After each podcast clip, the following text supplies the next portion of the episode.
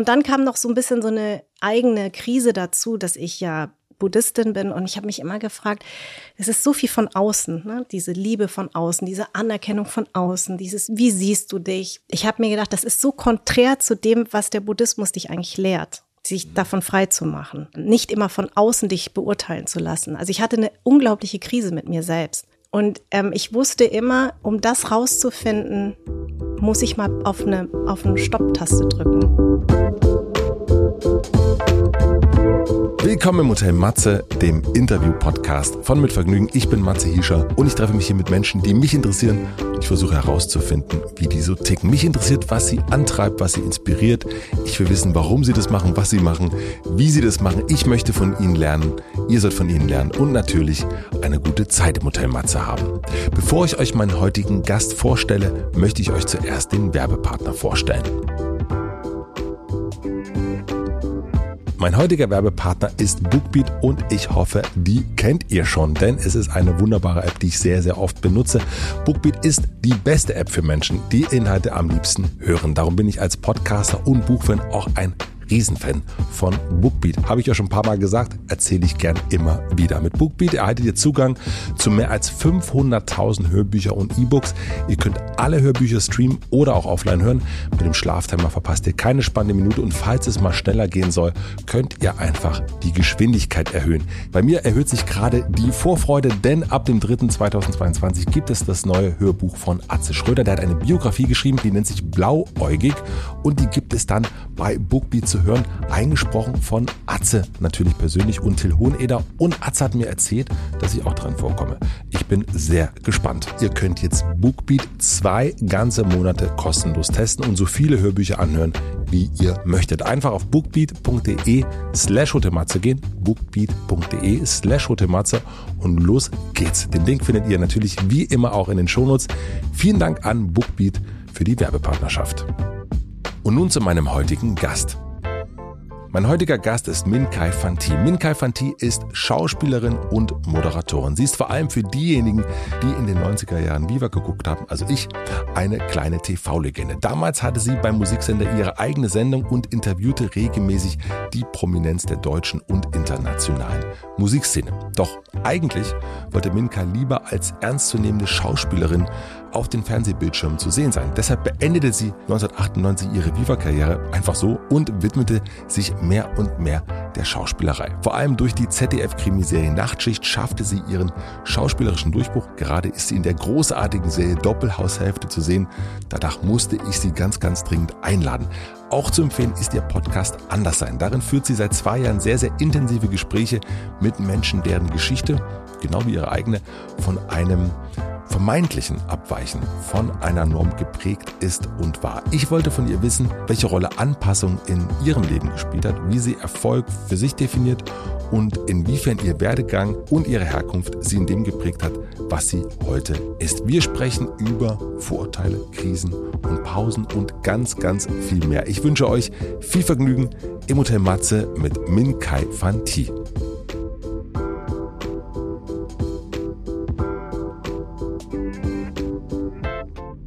Gibt es so Sachen bei dir, die du versucht hast, jahrelang loszuwerden, aber irgendwie einfach nicht loskriegst? Also diese ja. prägenden Sachen, was, ja. was sind das für Sachen? Also Ungeduld. Ja. Ich bin wahnsinnig ungeduldig. Ich bin sehr schnell.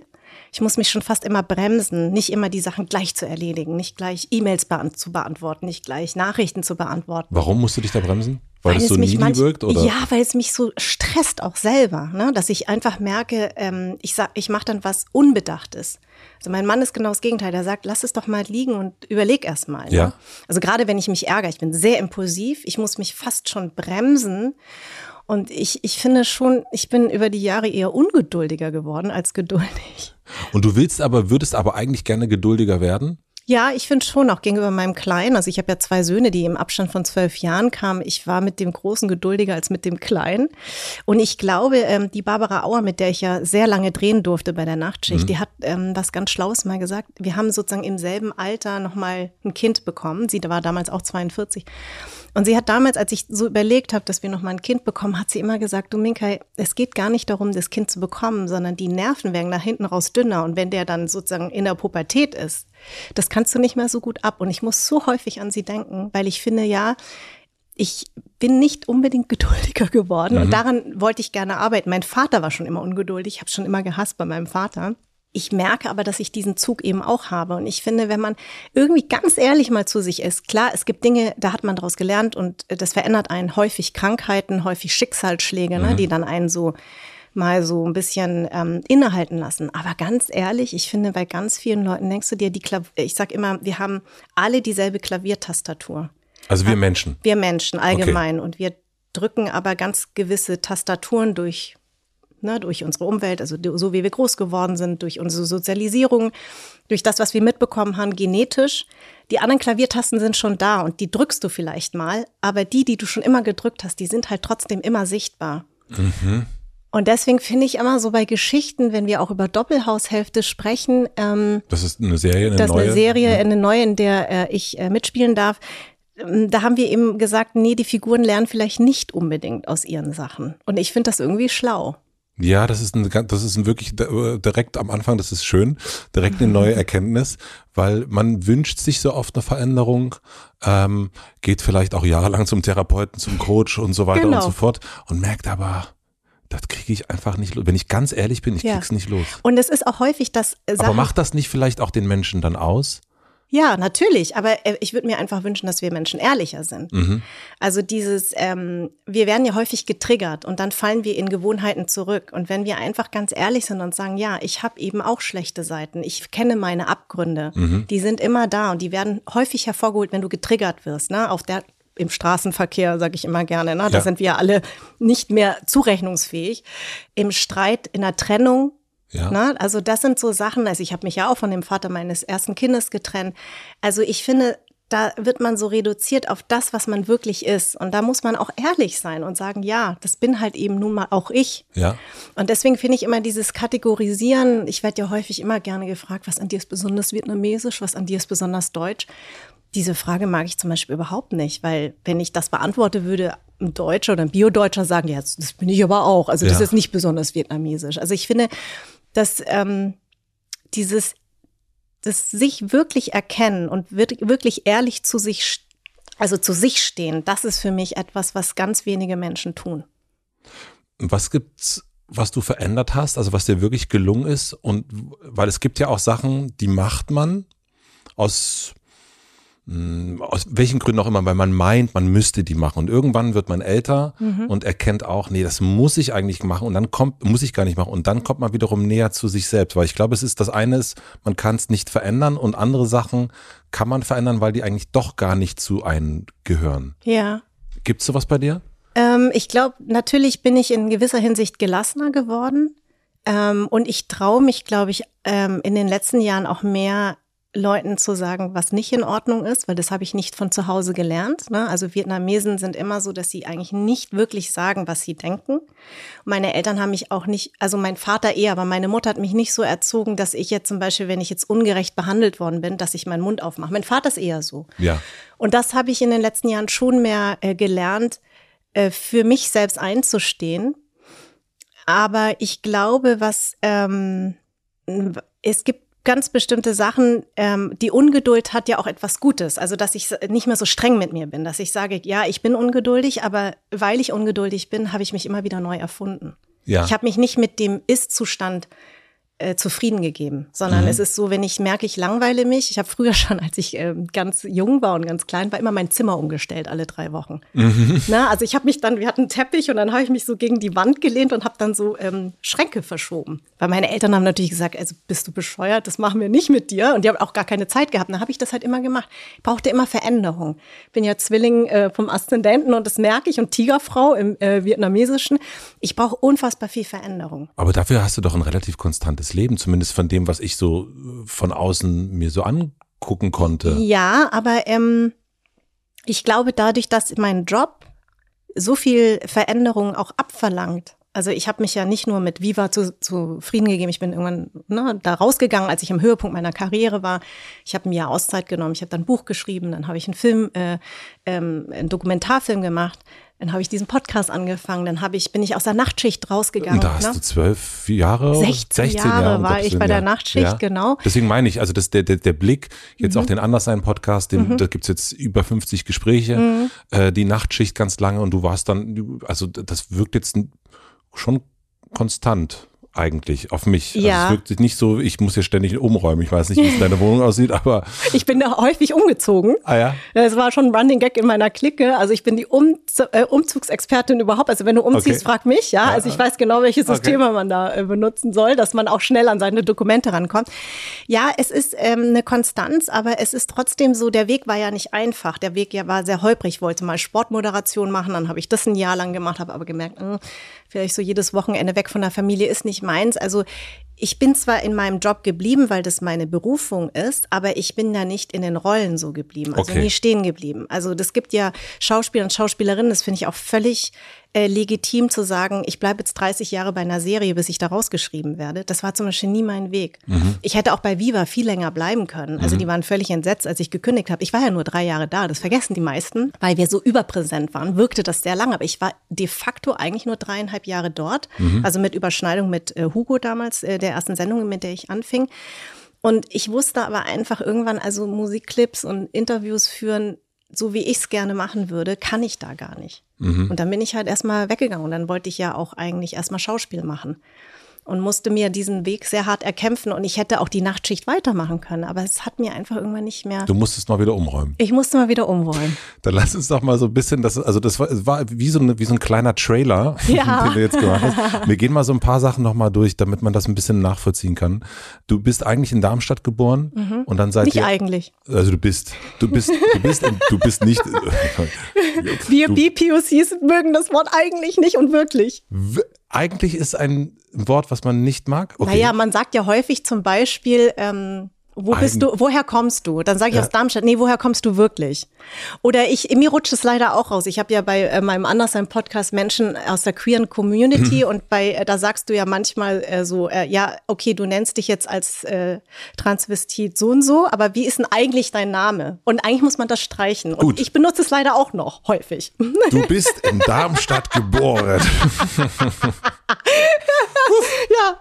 Das ist gut. Also mein Wort ist übrigens sozusagen. sozusagen. Sozusagen ja. ist ein Wort, was ich immer wieder benutze. Ich denke, das kann doch nicht wahr sein. Warum benutze ich sozusagen? Braucht man doch gar nicht sagen. Man ja, es einfach. Genau. Also du bist eigentlich sozusagen in Darmstadt geboren. Wirklich in Darmstadt du geboren. du bist wirklich in Darmstadt geboren. ja. Und dann bist du, seid ihr mit zehn nach München umgezogen. Warum seid ihr umgezogen? Mein Vater hat da, äh, meine Eltern haben in Darmstadt studiert und haben, äh, da hat er seine erste Anstellung bekommen, seine Festanstellung. Warst du sauer? Ja, natürlich. Also ich war total happy in Darmstadt. Ich war ein Heiner Mädchen, ich habe richtig gehässelt, ja. ja. Also ich kann es leider nicht mehr so gut, aber ich habe richtig Hessisch gesprochen, weil ich bei einer Tagesmutter war. Und die hat Hessisch gesprochen und ihre Mutter auch. Also ich war wirklich Hardcore Hessin und war in meinem kleinen, beschaulichen Darmstadt, Rot-Grün damals noch, äh, regiert. Also es war so ausländerfreundlich, sag ich mal. Mhm. Und kam dann in dieses schwarze Bayern, zwar rote München, aber schwarze Bayern. Und das habe ich natürlich beim ersten ähm, Behördengang ähm, wir hatten ja damals noch einen vietnamesischen Pass, habe ich es gleich mal zu spüren bekommen. Inwiefern? Na, also erstmal, der Beamte hat mit meiner Mutter, der hat meine Mutter geduzt. Mhm. Die Bayern würden jetzt sagen, das macht man halt so in Bayern, mhm. ja, dass man halt duzt, aber ich fand es total respektlos und hat sie auch ähm, blöd behandelt. Und ich ähm, war damals Gott sei Dank schon in Hessen auf dem Gymnasium aufgenommen worden und es war wie ein Schulwechsel. Okay. Das haben wir aber vergessen, erstmal anzusprechen. Und dann war das einfach so, da ich keinen deutschen Pass hatte, durfte ich nicht benotet werden. Ich durfte dann, durfte dann sozusagen zwei Jahre auf Probe, wollten die mir, also wollten sie mich ähm, auf dem Gymnasium lassen. Und dann hätte ich benotet werden dürfen, weil das ist bayerische Gesetz. Frag mich nicht warum, das war mhm. damals so. Und für meine Eltern beide äh, Akademiker Katastrophe. Mhm. Und dann hat meine Mutter aber irgendwann gesagt, ja, aber die ist doch in Hessen schon auf dem Gymnasium, weil die haben ja früher Ferien. Und dann war das eine andere, ach so, ja, dann, dann ist eine andere Sache. Ja gut, dann kann sie ja auch benotet werden. Also völlig bescheuert. Aber warst du auch sauer auf deine Eltern, dass ihr umgezogen seid? Also ist das, ähm, war das äh, auf der Klaviatur möglich, dass du äh, laut spielen durftest und sagen konntest, nee, also wirklich, äh, was war, ich liebe Darmstadt, meine Freunde sind hier. Ja. Was soll diese ich glaube, mit zehn ist das noch so, ähm, ist man zwar traurig und enttäuscht, aber sauer, das Nee, das kam erst später tatsächlich, eben als wir diese ganzen Widrigkeiten hatten, weil ich hatte plötzlich neun Wochen Sommerferien, das war natürlich total schön, aber mhm. irgendwann habe ich festgestellt, ich kenne ja da niemanden, ja. also habe ich wahnsinnig viel alleine gespielt. Und ähm, dann der Wechsel von ich war damals in der Grundschule mit Gut Hessen, einfachstes Schulsystem, hatte ich natürlich nur Einser und dann kam ich da auf dieses Gymnasium und plötzlich äh, hatte ich wahnsinnig schlechte Noten. Mhm. Dann warst du ja nur auf Test sozusagen? Dann war ich ja, naja, nee, nee, du nee, hast noch keine, nicht. noch keine Noten. Okay, genau, ich hatte dann äh, schon Noten leider. Wahrscheinlich hätte ich mir dann doch gewünscht, ich wäre nur auf Test da. Ich war wahnsinnig schlecht, also ich bin fast sitzen geblieben. Ich habe es immer so mit Ach und Krach geschafft, dann kam auch noch Latein. Oh. Irgendwann in der siebten Klasse dazu. Also ich habe echt ein bisschen gebraucht, bis ich mich umgestellt habe. Aber ich habe relativ schnell Freunde gefunden. Deswegen war das am Anfang nicht so, dass ich äh, sauer war. Es war eher so natürlich traurig. Ich habe natürlich getrauert um Darmstadt. Aber ich war jetzt meinen Eltern nicht sauer, dass die umgezogen sind oder so. Was waren so Säulen in deiner Jugend oder Kindheit? Was waren so die wichtigsten Sachen? Bei mir waren es New Kids on the Block. Take that. Ja. Dann irgendwann, Gott sei Dank, Nirvana. Ja, ähm, bei mir war es äh, Michael Jackson, ganz, mhm. ganz prägende Figur. Ähm, und äh, Prince also ich war schon immer so eher so schwarze Musik, ne, weil mhm. ich mich natürlich damit identifizieren konnte. Es war plötzlich etwas, was auch mit mir zu tun hat. Das ist echt interessant beim Andersheim Podcast. Alle Menschen mit Migrationsgeschichte haben eigentlich so eine Tendenz zu Hip-Hop und Rap, weil man sich da irgendwie wiedergefunden hat. Okay. Ne? Also im deutschen Fernsehen hat man sich halt nicht gesehen. Nee, gar nicht. Ja. Gar nicht eigentlich. Und äh, ich war auch komplett weiß sozialisiert. Also ich habe einfach äh, nur deutsche Freunde gehabt. Aber für dich war Michael Jackson, der sich ja auch ja, weiß gemacht hat ja. im Grunde. Ja, aber erst später. Erst später, okay. Genau. Zu der. Zeit war es noch. Genau, Jackson 5 und so mhm. war ja noch nicht so. Und dann fing es irgendwann an, so mit Thriller, dass er immer heller wurde. Aber das habe ich am Anfang auch gar nicht so verstanden. Also diese ganzen Mechanismen, auch Rassismen und so, das habe ich ja erst später begriffen. Ja. Ne? Das ist ja in der Jugend, macht das ja erstmal. Ähm, beschäftigt es dich ja nicht so. Auch wenn du, wenn ich häufig dann so, ihr Chinesen, habe ich ja häufig gehört, ne? Die Bayern halt immer, ihr, du Chines. Ich immer, was, also das, das war. Äh, Kannst du, sagst du Chinese oder sagst du Chinese? Nein, natürlich, ich sag Chinese, okay, aber ähm, ich bin ja in Bayern groß geworden und die sagen halt Chinese. Chinese ne? der genau, der Chinese. Ja. Und meine äh, Mutter hatte dann mit 14 sich irgendwann eingebildet, als ich 14 war, dass sie ein Restaurant aufmachen muss. Und da hatten wir dann so mit den normalen Lieferanten zu tun und die haben uns häufig schon so, also ich sag mal, positiver Rassismus, den habe ich damals schon in Fülle und Hülle kennengelernt. Ne? War, inwiefern? Ja, äh, esst ihr auch Hunde und Katzen? Ach, so, wirklich? Ja, ja, so. Also wirklich. Volles Klischee. Ja, volles Klischee. Oder äh, Massage, man macht ihr Massage auch noch nebenbei und so. Wow. Also solche Sachen. Und ich habe das damals aber überhaupt nicht mhm. abgespeichert. Ne? Ich habe das ganz tief in eine Ecke weggedrückt und tatsächlich erst durch den Umgang mit den Medien, also weil ich die ersten Interviews gegeben habe und plötzlich so mit Klischees konfrontiert wurde, da habe ich mhm. mich plötzlich dran erinnert, boah, da gibt's aber echt ganz hinten eine Kammer, da habe ich eine Tür abgeschlossen und da sind alle Verletzungen habe ich da reingeschoben und die kamen natürlich über die Jahre dann immer wieder nach oben. Diese Verletzung, die hast du persönlich genommen? Ja, und zwar eher, weil das meine Eltern betraf. Gar nicht, weil es mich betrifft. Du willst ja deine Eltern auch schützen. Und mich hat das schon immer beschäftigt, wie meine Mutter, die ähm, Do Doktor in Chemie ist, wie die bei so Behördengänge behandelt wurde. Also sie konnte eigentlich, sag ich mal, grammatikalisch besseres Deutsch als der bayerische Beamte und wie sie dann von oben herab äh, behandelt wurde oder als wir als ich 17 war, haben wir den deutschen Pass beantragt. Da mussten meine Eltern einen Diktattest machen und einen Grammatiktest, ob sie dessen würdig sind eben und ich meine hallo die hat Doktor also die hat das ja die hat ja studiert das in musst Deutschland. du heute übrigens immer noch machen eben das ist wirklich so erniedrigend mhm. und ich musste alle Zeugnisse vorlegen dass ich überhaupt den deutschen Pass beantragen durfte und da ist so eine natürlich radikalisierst du dich in der Jugend dann ne du sagst dann ja ich bin Vietnamesin, ich bin noch nicht deutsch. Also ne, diese Haltung haben ja viele Jugendliche, weil du ja gar nicht weißt, wohin du gehörst, weil du ja von außen immer gespiegelt bekommst, du gehörst nicht zu uns, du bist anders. Aber ist das ähm, dann die Empathie gewesen für deine Eltern, so klingt das gerade, mhm. die diesen Raum angelegt hat? Ja. Genau, das, also, ist die, das ist die Empathie und du möchtest deine Eltern schützen, weil meine Eltern haben immer häufig nichts gesagt. Also habe ich was gesagt. Und ähm, interessant, das ist so, ist ja auch eigentlich andersrum. Ne? Genau. Und das ist aber auch interessant, äh, auch mit meinen Gästen und Gästinnen. Also letzten Endes gibt es so einen Bruch. Alle so, die um die, so wie ich, so 70er, 80er Jahre geboren wurden, die haben alle das mitbekommen. Also wir sind ja Kinder der zweiten Generation ähm, dass Ein, uns zweite Generation Einwanderer. Einwanderer genau, dass die Eltern immer gesagt haben, nicht auffallen, bloß nicht äh, nichts falsch machen. Ne? Wir sind hier, wir, wir, dürfen nicht auffallen, wir dürfen nichts falsch machen. Und ich glaube, die Kinder der dritten Generation haben eine ganz andere Stärke und auch Selbstbewusstsein, auch natürlich durch die ganze Bewegung, die jetzt, die jetzt gekommen ist, auch durch Black Lives Matter und so, dass die einfach ein anderes Selbstbewusstsein haben. Und ähm, wir sind noch so duckmäuserisch großgezogen worden. Ja, also Hans Harpay zum Beispiel, der einer meiner ersten Gäste war, der auch immer, die Mutter hat immer gesagt, auch wenn die im Supermarkt irgendwie ange, also na, rassistisch angegriffen wurden, nichts sagen, äh, schlucken, äh, bloß nicht auffallen. Und so sind wir alle groß geworden. Und dann nimmst du ja irgendwann in dieser Jugend, wo du ja eh so pubertierend ein bisschen frech bist, da nimmst du diese Haltung an, dass du deine Eltern schützen möchtest. Weil sie eben nichts sagen, bist du deren Sprachrohr. Du hast deine Mutter, das habe ich in einem Text gelesen, den du geschrieben hast, aus deinem Kinderzimmer beobachtet, abends und gesehen, wie sie am Schreibtisch saß und äh, gelernt hat äh, für Chemie. Ja. ähm, was hast du von ihr, würdest du sagen? Ich glaube, ich habe von meiner Mama, obwohl die immer so ähm, zurückhaltend ist und gar nicht ähm, so selbstbewusst am Anfang wirkt, habe ich äh, mitbekommen, eine starke, unabhängige Frau zu sein. Sie hat mir immer früher schon gesagt, meine Eltern haben sich ja sehr jung kennengelernt mit 20 und haben dann mit 23, mich 23 bekommen. kommst du, ja. Genau. Die haben immer gesagt, ähm, meine Mutter hat immer gesagt, heirate nicht so früh. Leb erstmal dein Leben. Also, Mhm. dass es dann so spät wird, hätte sie wahrscheinlich auch nicht gedacht. So mit 30 ist das bei Vietnamesen schon so richtig äh, spät. Aber sie hat mir immer mit, mitgegeben, sei unabhängig vom Mann. Weil sie war es auch immer.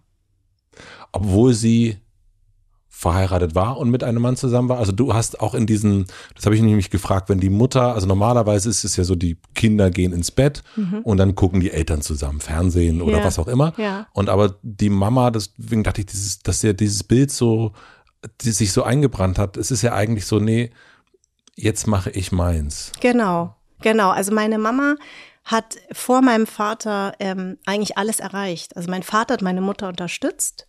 Äh, sie war schon immer die bessere in der Schule gewesen, im Studium und ähm, es war klar, dass sie diese Akademikerkarriere gut gehen würde. Also sie wurde sehr unterstützt, auch von ihrem Doktorvater. Und die hat dann alles durchgezogen. Und so bin ich eigentlich groß geworden, dass mein Vater eigentlich eher zurückgestellt ist, auch nur Diplom-Ingenieur. Meine Mutter hat, war Doktor in Chemie. Professur konnte sie damals nicht machen, weil sie keinen deutschen Pass hatte. Und es war einfach etwas, ähm, ja, dass meine Mutter mir das so vorgelebt hat, obwohl sie eigentlich natürlich nach außen hin und häufig auch ähm, ähm, dieses Bild entsprochen hat. Ne? Der Mann ist der Starke, der Mann ist der Mann.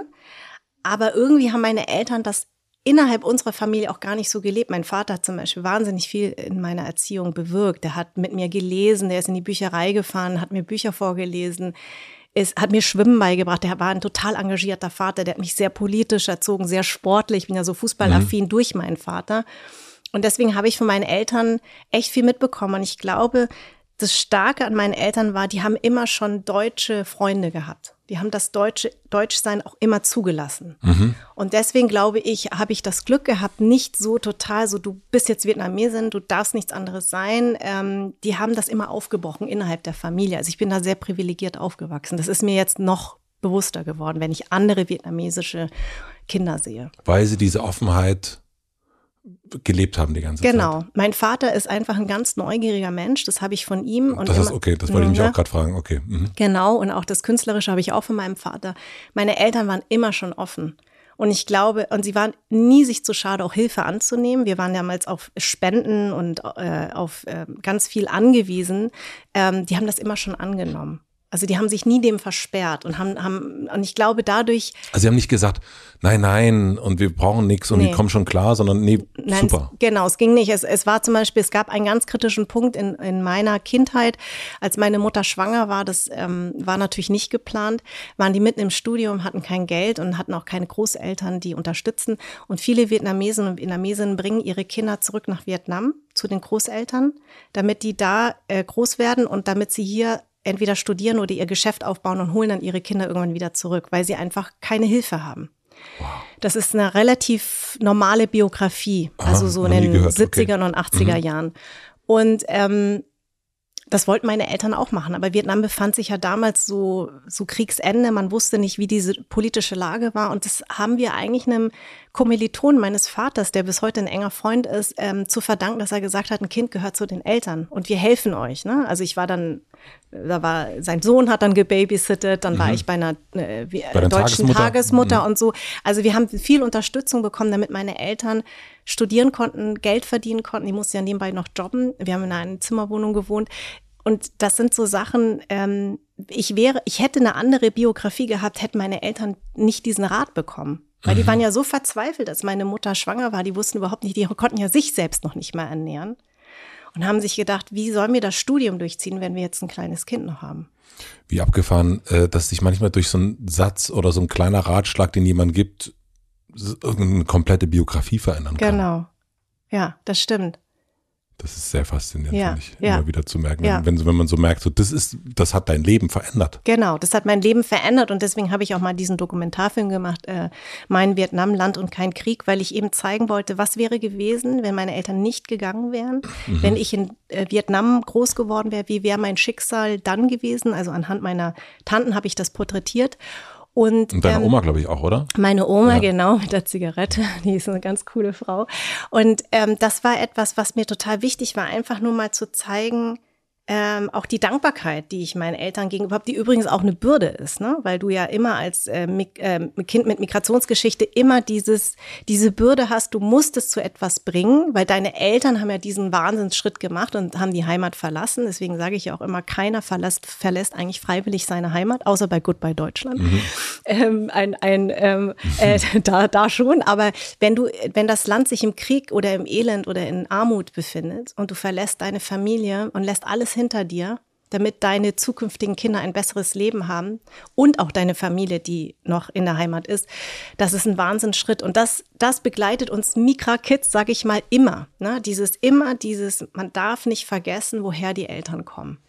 Und deswegen auch nochmal da dieser, dieser Raum, also diese, dieser Schmerz, der dann auch so immer größer wird, weil es eben auch eine Schuld ist, genau. die man im Grunde hat. Und nicht genau. nur unbedingt es sein muss, dass man äh, weil das ist so meine Annahme gewesen, auch äh, das sind die rassistischen Erfahrungen, die man persönlich gemacht hat, sondern das sind eigentlich auch Stellvertretererfahrungen, die man durch Empathie, durch Schuld, die man sich selber auferlegt, äh, die man dann hat. Habe ich das richtig verstanden? Ja, und vor allen Dingen auch, dass du merkst, dass es halt eine Zweiklassengesellschaft ist. Ne? Also wie, wie du behandelt wirst, wenn du einfach einen ausländischen Namen hast bei der Wohnungssuche, bei der Jobsuche. Deswegen sagt ja. man ja auch, Startups werden häufig gegründet eben von Menschen mit Migrationsgeschichte, weil sie nicht dieselben Jobchancen auf dem Markt ja. haben. Und es ist schon, ähm, was du auch bei Ausländerbehörden und so weiter erlebst. Ich will, dass ich nicht immer nur als so opfermäßig da sehen, weil es gibt ja immer zwei Seiten. Ne? An, an Integration ja. gibt's immer zwei Seiten. Aber es ist auf jeden Fall so, dass diese Wut und auch wenn Leute jetzt immer so die Augen verdrehen, sagen, oh, ich kann es nicht mehr hören, ähm, diese Wut, die sich auch entladen hat bei Black Lives Matter und diese ganze Diversitätsdebatte, die hat sich natürlich angestaut, weil jahrelang hatte man kein keine Plattform, keine Sichtbarkeit. Jahrelang hat man Sachen runtergeschluckt. Gerade in Bayern ist das N-Wort mhm. ja, ne? Also wieso, ja. wir haben es halt immer schon gesagt, ja. Also ja. wenn du in den Supermarkt gehst, dann kaufst halt die N-Küsse halt. Ja. Ne? Und warum soll ich mich jetzt ändern? Und äh, wir, wir meinen es doch nicht bös. So. Und das ist natürlich immer gefährlich, weil ähm, wir mussten diese Sachen die haben wir dann auch natürlich irgendwann so selbstverständlich genommen, aber eigentlich hat es einen immer gestört, aber man hat sich irgendwie nicht getraut, was zu sagen, weil wir waren irgendwie so Einzelkämpfer. Ja. Und auf einmal haben wir eine Plattform bekommen, wo wir irgendwie mal sagen, du übrigens ist das nicht in Ordnung. Und dann fühlen sich Leute wahnsinnig schnell angegriffen. Mhm. Na? Also äh, Weiß und Biodeutsche, dass wir sie jetzt überhaupt Weiß und Biodeutsch nennen. Also mich Asiatin zu nennen ist in Ordnung, aber dich darf mhm. ich nicht als Weiß und Biodeutsch ähm, bezeichnen. Und das ist eine echt interessante Debatte. Ja, das ist eine sehr interessante Debatte. Hast du dich bei Black Lives Matter gesehen gefühlt? Ähm, Und gemeint gefühlt auch? Ähm, ja, natürlich. Also einfach, dass man gemerkt hat, dass dieses, ähm, dass diese Ungerechtigkeiten ist ja nicht neu. Ja. Aber es war zum ersten, wurde es zum ersten Mal gefilmt und man hat es gesehen. Und ja. zwar in voller Länge. Mhm. Aber letzten Endes, ich war ja öfters in Amerika, ähm, das ist natürlich so, dass dieser also ich habe eine ganz tolle Dokumentation über den, die Entstehung des Hip-Hops gesehen. Mhm. Und da merkt man, Rassismus also gegen Schwarze war immer schon ganz krass vorhanden. Mhm. Und es ist so, dass du natürlich, ähm, dass dich das fassungslos macht. Und auch diese Arroganz, wie der Typ da draufgekniet hat und dann, also fast als hätte er es genossen. Ja. Und früher war das ja so, dass häufig Polizisten nicht dafür verurteilt wurden. Und deswegen war dieser Prozess so wichtig und auch, dass die Jury sich dafür entschieden hat, ihn zu verurteilen. Und das ist echt wichtig und es passiert ja leider immer noch. Und natürlich war das eine Bewegung, die echt unfassbar wichtig für uns alle waren, für alle BPOCs. Mhm. Und natürlich sagen jetzt Leute, wieso muss man jetzt POC und BPOC und diese ganzen neuen Wörter? Aber die Amerikaner oder die, ähm, die haben sich halt schon viel früher damit auseinandersetzen müssen. Wir haben halt noch keinen gleichwertigen Begriff. Ja. Und das wird vielleicht sich bei unseren Kindern noch ändern. Deswegen gibt's jetzt halt nur dieses Wort POC oder BPOC. Und ich musste das auch erst lernen, die ganzen Begrifflichkeiten. Ist ja nicht so, dass ich jetzt wusste, was ein Cis-Mann und ein Cis-Frau ja, ja, das ist. ist ne? äh, da, da, kommen wir auf jeden Fall gleich noch zu. Genau. Das ist, äh, das fand ich, äh, du machst es auch wirklich, äh, ja, wir kommen ja, gleich dazu. Ja, genau. Ähm, warum wollte deine akademische Mama ein klassisches oder hat dann auch ein klassisches chinesisches Restaurant eröffnet. Ja, das. Oh Gott, jetzt habe ich das drin. Das habe ich ja super, ne? Das habe ich mich damals natürlich auch gefragt. Es ist so, mm, meine Mama war schon immer gern Gastgeberin. Die hat schon immer gerne gekocht und die wollte selbstständig sein. Okay, alles klar, mhm, verstehe ich. Und ähm, dann hat sie mit einer äh, befreundeten äh, vietnamesischen Pärchen dieses Restaurant aufgemacht. Die haben sich natürlich entzweit. Da habe ich schon sehr früh gelernt, kein Business mit Freunden, reden kein Wort mehr miteinander. Und sie ist diesen Weg weitergegangen und ähm, irgendwann, also am Anfang war es so richtig so ein klassisches asiatisches Restaurant, wie man es kennt, mit rosa Tischdecken, Heiß, äh, Heißplatte in der Mitte, mit so einer Öllampe, mhm. mit einer Speisekarte, mit 500 Gerichten, wo du einfach nicht mhm. mehr durchblickst, ja? ja, in einem bayerischen Ambiente, also wirklich so rustikal bayerischen Balken wir haben alles falsch gemacht, was man am Anfang machen kann, aber es war halt in den 80ern, ne? Ja. Also äh, Ende 80er. Und ähm, es ist dieses äh, Ente süß-sauer? Ente süß-sauer, immer okay. noch chinesische Speisen reingemischt, damit die Deutschen auch kommen, weil die mhm. kennen ja nur das Chinesische. Vietnamesisch war damals ganz unbekannt. Ja. Und als meine, als ich dann im Fernsehen war, ähm, ich musste da natürlich auch immer arbeiten, jedes Wochenende, jede Ferien, musste ich da immer. Und du jobben. hast keine Schicht verpasst, habe ich gelesen. Nee, ach, das war so schlimm. Aber im Nachhinein bin ich echt dankbar, weil ich habe dann einfach gelernt, was es heißt zu arbeiten. Ja und, ähm, und ähm, wie schwer das ist, eigentlich Geld zu verdienen. Und ähm, ja, ich bin dadurch schon sehr fleißig erzogen worden, weil ich auch bei meinen Eltern gesehen habe, die haben halt sieben Tage die Woche da gearbeitet. Mein Vater hat ja noch in seinem Job gearbeitet, aber hat da auch geholfen. Und als wir dann nach München reingezogen sind mit dem Restaurant, habe ich es komplett umgemünzt. Das war so in meinen Anfängen meiner Viva-Zeit. Ne? Ja. habe ich gesagt, wir machen jetzt, also das, was jetzt hier total in ist, ne? ganz ähm, reduzierte Deko, eine Speisekarte nur mit zehn äh, Gerichten und dann aber Empfehlungen, weil ich habe gelernt vom Italiener, der kommt hier immer an den Tisch und sagt, na, heute, heute wir haben Fisch, ja, mhm. Fisch, gute Fische. Und dann nimmst du es ja, ja, auch und der verkauft dir es für richtig Geld. Und ich habe gesagt, Mama, genauso machen wir es auch. Und das lief dann wie geschnitten Brot. Gibt es das noch? Nee, meine Mutter Denn hat die sind nach Berlin gezogen, ne? Genau, die sind nach Berlin gezogen und wir haben, ich habe meine Mutter auch gezwungen, diese Aoyai, ne, also vietnamesische Tracht zu tragen. Mhm. Das wollte sie am Anfang gar nicht, weil sie meinte, es so unbequem. Da habe ich gesagt, nein, die Deutschen sollen lernen, dass Vietnam ein, eine eigenständige Kultur hat und nicht zu verwechseln ist mit den Chinesen. Und ja. alles süß-saure bitte raus. Ne? Ja. Wobei ich ehrlich sagen, ich war auch in, in China und äh, war überrascht über die chinesische Küche. Die ist wahnsinnig vielfältig. Unfassbar. Unfassbar. Also, also das ist, äh, also süß-sauer war da nix. Nee, wo äh, warst du? Ähm, ich war in, in äh, Peking ja. und dann bin ich nach Kunming und äh, Lijiang. Ah, was hast du da gemacht? Gereist. Ach echt? Ja. Einfach so? Naja, ja, also einfach so, ja, ja. schon. Ja. Ach krass. Genau. Warum gerade China? Ein Freund von mir lebt in Peking. Ah, okay. Und den haben wir besucht und ich habe einen, einen Reisefreund, äh, Dirk, mit dem ich seit 15 Jahren. Ach, das habe ich, hab ich aus deinem Podcast Ja, genommen, und ja. wir suchen uns immer was raus, wo es so hingehen könnte und ah. wo man so ein bisschen wandern kann und wo Ach, so ein bisschen. das ist der, der immer, äh, der, der das übernimmt, aber. Der immer, wo aber, ich immer hinterherlaufe. Genau. Ja, das ist der, den ich immer, den ich immer auf den Arsch gucke. Seit 15 Jahren. der jetzt gerade Corona hat. Liebe oh Grüße an der Stelle. Ja, liebe Grüße. Ja, weil das ist, äh, ja, genau. Und da waren wir da und das, da, da waren wir über das, das Essen hat uns völlig äh, umgehauen. Ne? Umgehauen. Ja. Genau. Und ich habe, ähm, ich bin Vegetarier mhm. und habe ähm, gedacht, okay, ich mache dann aber meine Ausnahme und esse Peking-Ente in mhm. Peking. und hat fürchterlich geschmeckt. Echt? Ja, und ich erinnere mich, ich erinnerte mich an die Peking-Ente hier. Ja, Es gibt ja einen Laden in Berlin, der heißt Ja, Peking-Ente. ja. Und da ist es wahnsinnig lecker gewesen. Ja, Und genau. dann fand ich das, also hat mir überhaupt nicht, das war so richtig enttäuscht. Immer so, mache ich mal eine Ausnahme und dann schmeckt das nicht. Ah, okay, interessant. Aber tolles, also äh, wahnsinnige Küche und ähm, genau, und hatte überhaupt nichts mit diesem angepassten zu tun, was es, was es, und dass man hier das verstanden hat. Genau, und deswegen, das ist ja das Interessante, das ist ja wie mit Latte Macchiato. Geh mal nach Italien und, und bestellen Latte Macchiato. Der Italiener wird dir das am liebsten um die Ohren hauen, weil Latte Macchiato ist ja eigentlich was Deutsches. Ach, das wusste ich gar nicht. Nein, es gibt kein Latte Deswegen hier Macchiato. heute der, kein, der, der Espresso. Genau, der Espresso ohne Milch. Nee, das ist äh, tatsächlich, ähm, natürlich haben alle Asiaten verstanden, wie macht man am besten Geschäfte mit äh, weißen Deutschen, indem man etwas kocht und ihnen das schmackhaft macht. Aber es, es gibt natürlich süß-sauer, aber nicht nur. Ja. Na? Und so ist es mit der vietnamesischen Küche auch. Die ist ja extrem vielfältig durch, ähm, dadurch, dass die Franzosen sehr, sehr lange in Vietnam waren. Mhm, okay.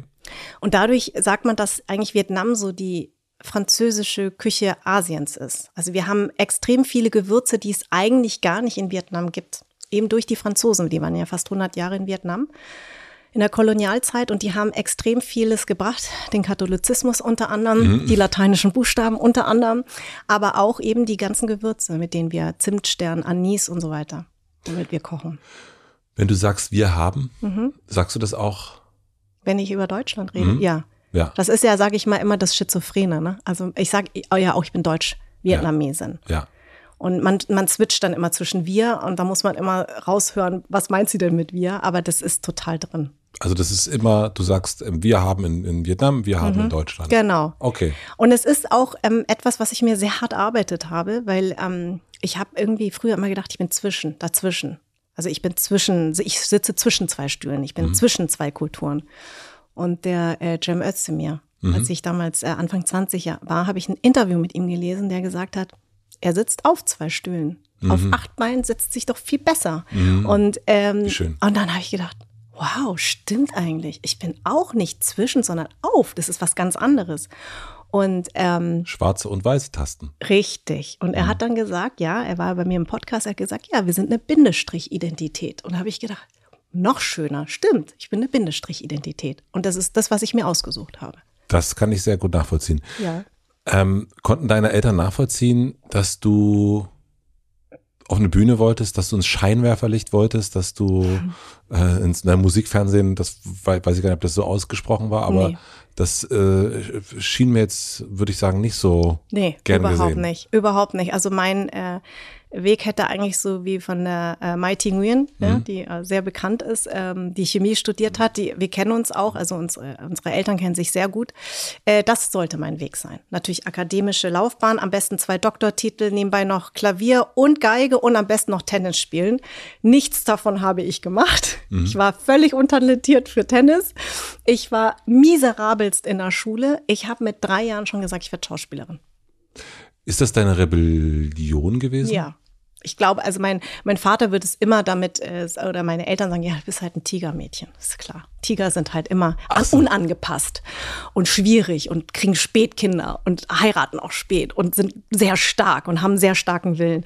Aber ich habe einfach schon immer, ähm, ich war sehr schüchtern als Kind, aber wenn ich so im Scheinwerferlicht stand mit meinem Vater beim Tet-Fest, was ja so das wichtigste Fest der Vietnamesen ist, das Neujahrfest, da treffen sich alle Vietnamesen ganz Deutschland und da habe ich immer, stand ich immer auf der Bühne schon, als ich ganz klein war und da bin ich völlig abgegangen. Also in, in sonst war ich immer sehr schüchtern, aber auf der Bühne habe ich irgendwie gefühlt, das ist so meins.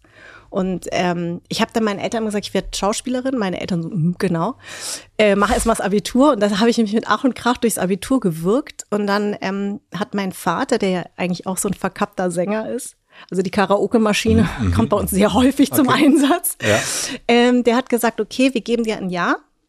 Wenn du es nicht geschafft hast, irgendwas in Richtung Schauspiel zu machen, dann musst du studieren. Man möchte aber eigentlich als Kind, also das eine, man möchte nicht auffallen. Also eigentlich möchte man ja gar nicht anders sein. Also das, Mhm. Das ist, das sehe ich so bei meinem Sohn. Auf Ja. keinen Fall Wie auffallen. alt ist der? Der ist neun. Ah, mhm. Und das ist das ganz Wichtigste. das stimmt. Und ähm, Wart mal bis der 16, 17. dann will er vielleicht Dann auffallen. will er auffallen. Ja, da was anders sein, dann will er immer noch. Genau. Oder anders sein wollen. Ja. Ähm, Und dann kommt ja aber noch das dazu bei dir, dass ne, bloß nicht auffallen, was wir erst hatten, äh, die, die, die Zuwanderer-Mentalität, mhm. immer schön leise.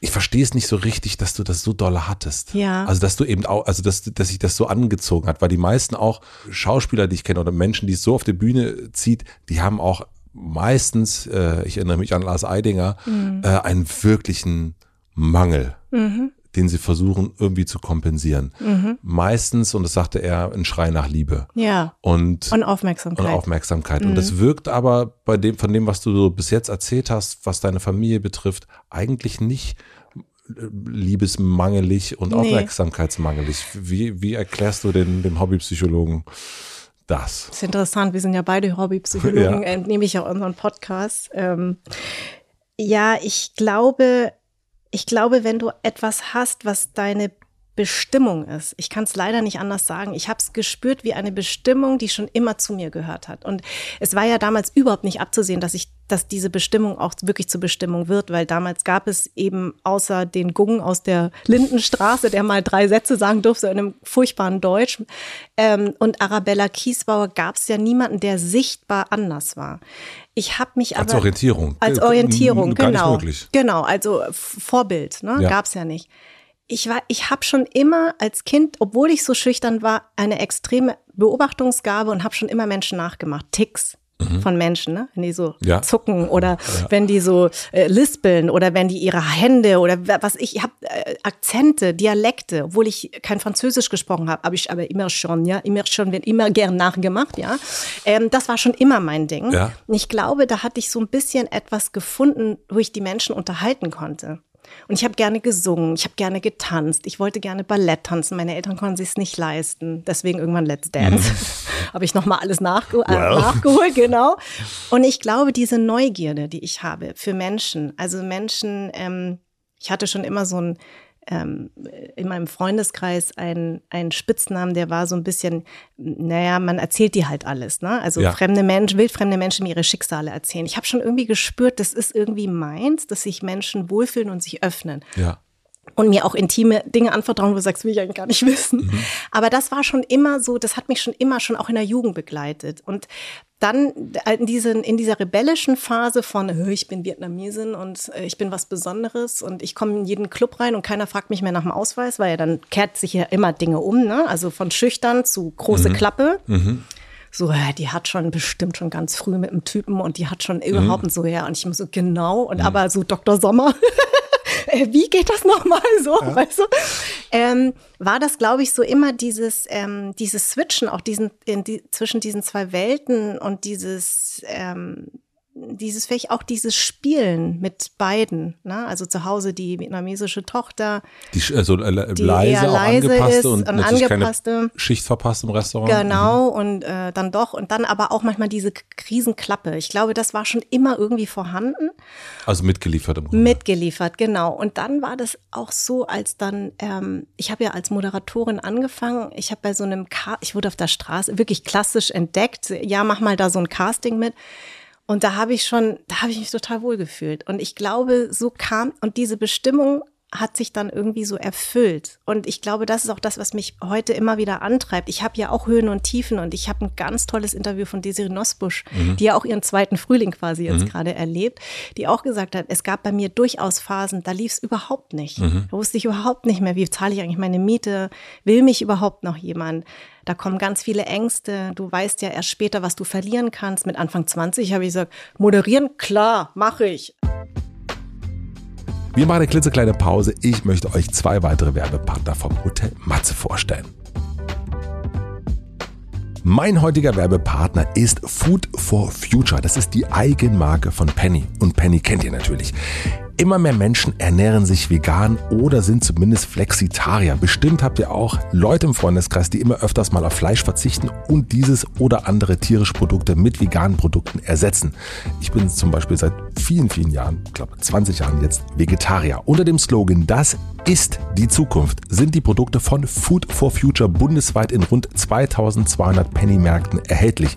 Sie sind natürlich 100% tierfrei, rein pflanzlich und besser fürs Klima. Haltet die Augen offen, denn bald gibt es bei Penny neben einem großen veganen Standardsortiment für kurze Zeit wieder leckere vegane Grillprodukte. Mit dabei sind ein veganer Thunfischsalat, veganes Tzatziki oder auch ein veganes Lachsfilet. Bin ich gespannt. Wenn ich euch jetzt neugierig machen konnte auf die Food for Future Produkte, was ich natürlich sehr hoffe, dann schaut doch bei eurem Penny nebenan vorbei oder auf der Webseite. Den Link findet ihr wie immer in den Shownotes. Vielen herzlichen Dank an meinen Werbepartner Food for Future by Penny für die Unterstützung. Mein heutiger Werbepartner ist die Coro Drogerie und ich hoffe, die kennt ihr schon, denn ich bin großer Fan. Coro hat es sich zur Aufgabe gemacht, haltbare Lebensmittel wie Superfoods, Trockenfrüchte, Nüsse und Snacks direkt vom Produzenten zum Verbraucher zu bringen und importiert deswegen hauptsächlich direkt. Ihre Großpackungen sind dabei ein Zeichen ihres Ansatzes, einen bewussten Konsum zu etablieren. Übrigens umfasst das Sortiment von Coro derzeit über 1200 Produkte, bestehend aus einem guten Mix aus konventionellen konventionellen und biologischen Produkten, aber am wichtigsten immer nur das Leckerste vom Leckeren.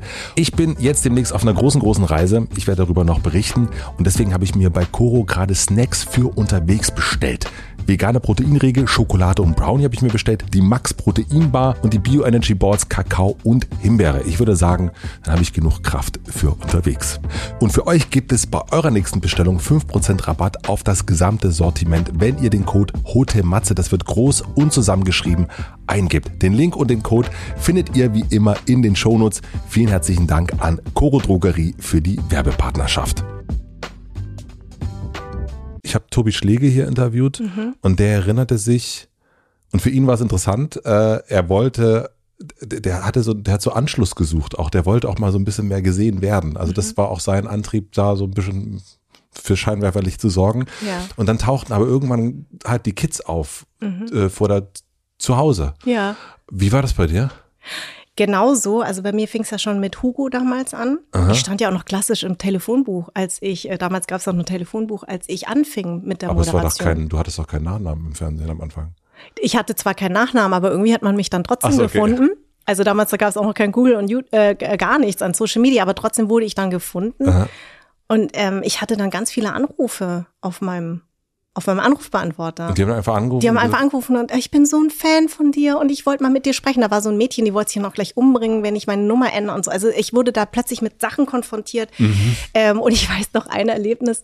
Ähm, ich habe im Juli, nee, im Juno habe ich angefangen und im September bin ich wie jedes Jahr aufs Oktoberfest gegangen. Ja. Wir hatten immer so einen Stammtisch, ne? Also meine, meine Freunde aus, dem, aus der Schule sozusagen. Mhm. Man wusste jedes Jahr, man sieht sich nicht, aber da trifft man sich. Ja. Und dann haben ganze Zelte meinen Namen gebrüllt. Also da muss ich sagen, da habe ich plötzlich so einen Schock. Also ich habe das ja nicht wahrgenommen. Ich glaube, heute, heutzutage die Leute, die im Fernsehen sind, merken das ja in der Rückkopplung durch Social Media, ne? Ja. wenn du dann die Follower dann ja. mehr werden und so und die Leute dann anrufen, Interviews mit dir waren. Aber damals, wir waren ja völlig unbedarft. Und es war für mich echt so, dass ich äh, ganz klein wurde, weil ich mir dachte, öh, das wollte ich jetzt aber nicht. Und da habe ich zum ersten Mal gemerkt, äh, vielleicht sollte ich aus dem Telefonbuch raus. Und das, äh, da habe ich zum ersten Mal meine Popularität gespürt. Und bei Viva bin ich ja abgeworben worden, ähm, eineinhalb Jahre später. Und da war ich aber schon in diesem Mechanismus, also in diesem ganzen mhm. Apparat drin.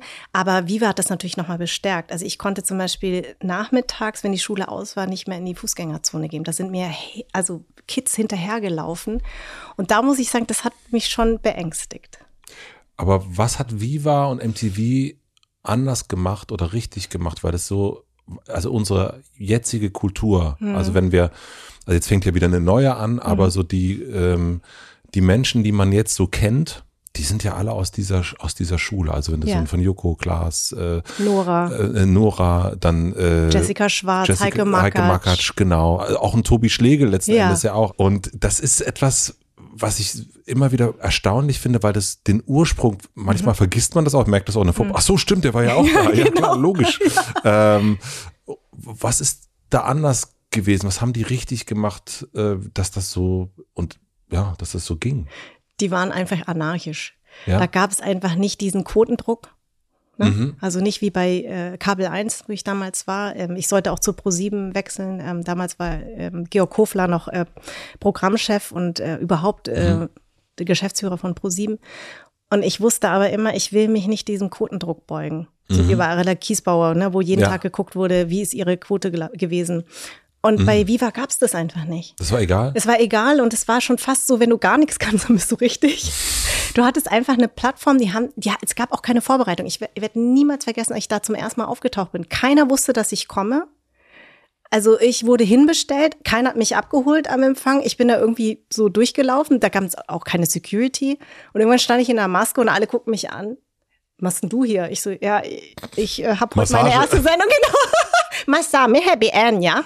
Äh, oder ohne Happy End. Äh, dann teuer. Nein, ähm, auf jeden Fall war ich dann da und dann waren alle so ein bisschen überfordert und ach so, echt? Äh, keiner hat uns Bescheid gegeben. So war das bei Viva. Es war irgendwie so, keiner wusste Bescheid. Wir auch nicht als Moderatoren. Mhm. Es war, äh, die Praktikanten haben quasi die Sendung geschmissen, die auch neu waren. Äh, übrigens Bülent Ceylan, mhm. ja, der Comedian, war damals mein Praktikant. Ach wirklich? Und die Nasan Eckes hat unsere Fanpost gemacht. Ne? Also so war das. Das war einfach eine Bühne für, ja, du kannst nichts, okay, dann fang hier an. Aber du hast eine große Klappe. Und ähm, wir haben uns das alles so in der Sendung gelernt. In der Live-Sendung haben wir gelernt zu moderieren. Aber es wirkte ja null, wenn man das so gesehen hat. Also das dachte ich jetzt nicht, na, die, die pfeifen da, das kann ich auch, ja. sondern das wirkte, das war, das war schon authentisch. Authentisch, nein, und auch bewundernd. Also ich meine, sonst würden dir ja auch nicht Leute in der Fußgängerzone hinterher schreien, ja. wenn die sagen, wenn die alle sagen, nee, nee, gut, also äh, die, dieses, wie, wie heißt es denn? Es gab ja früher auch das Fernsehen, das Lokalfernsehen, das kann ja. ich ja auch. Ja. So. Hm, ich glaube aber, ich glaube, das Phänomen von ganz vielen heutzutage, ja, so wie Pietro Lombardi oder so, mhm. der ist halt einer von uns. Na, das ist sein Erfolg, sagen die Leute, der ist halt einer von uns. Und ich glaube, so war das mit uns auch. Wir waren ja. halt eine Generation, das war eben kein abgehobener Stil, sondern die ist halt eine von uns. Deswegen haben die, war da auch keine Berührungsängste, was ja. ja für uns manchmal echt schwierig war, weil wir einer von denen waren. Wir haben wir haben alle kein korrektes Deutsch gesprochen.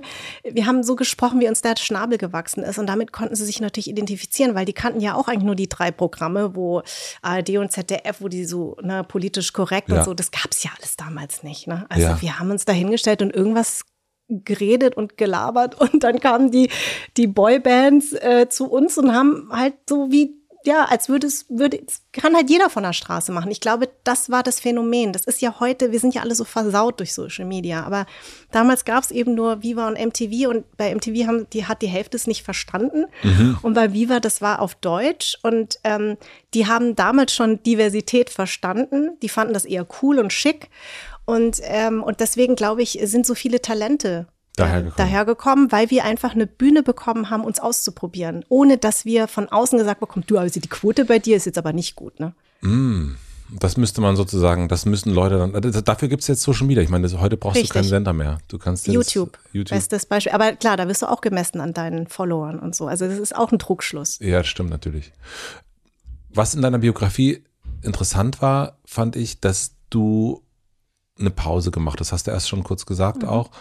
Ähm, weil normalerweise machen das Menschen, wenn sie so heißen wie wir jetzt, äh, oder noch später, Sabbatical, Sabbatical ja. und so weiter, aber so mit Mitte 20 auf mhm. sozusagen auf dem auf der Achterbahn und mhm. nach oben schießen und so weiter und dann aber zu sagen, ich mache jetzt eine Pause. Mhm. Nicht, ich mache was anderes, sondern ich mache wirklich eine Pause. Was war die Notwendigkeit für diese Pause?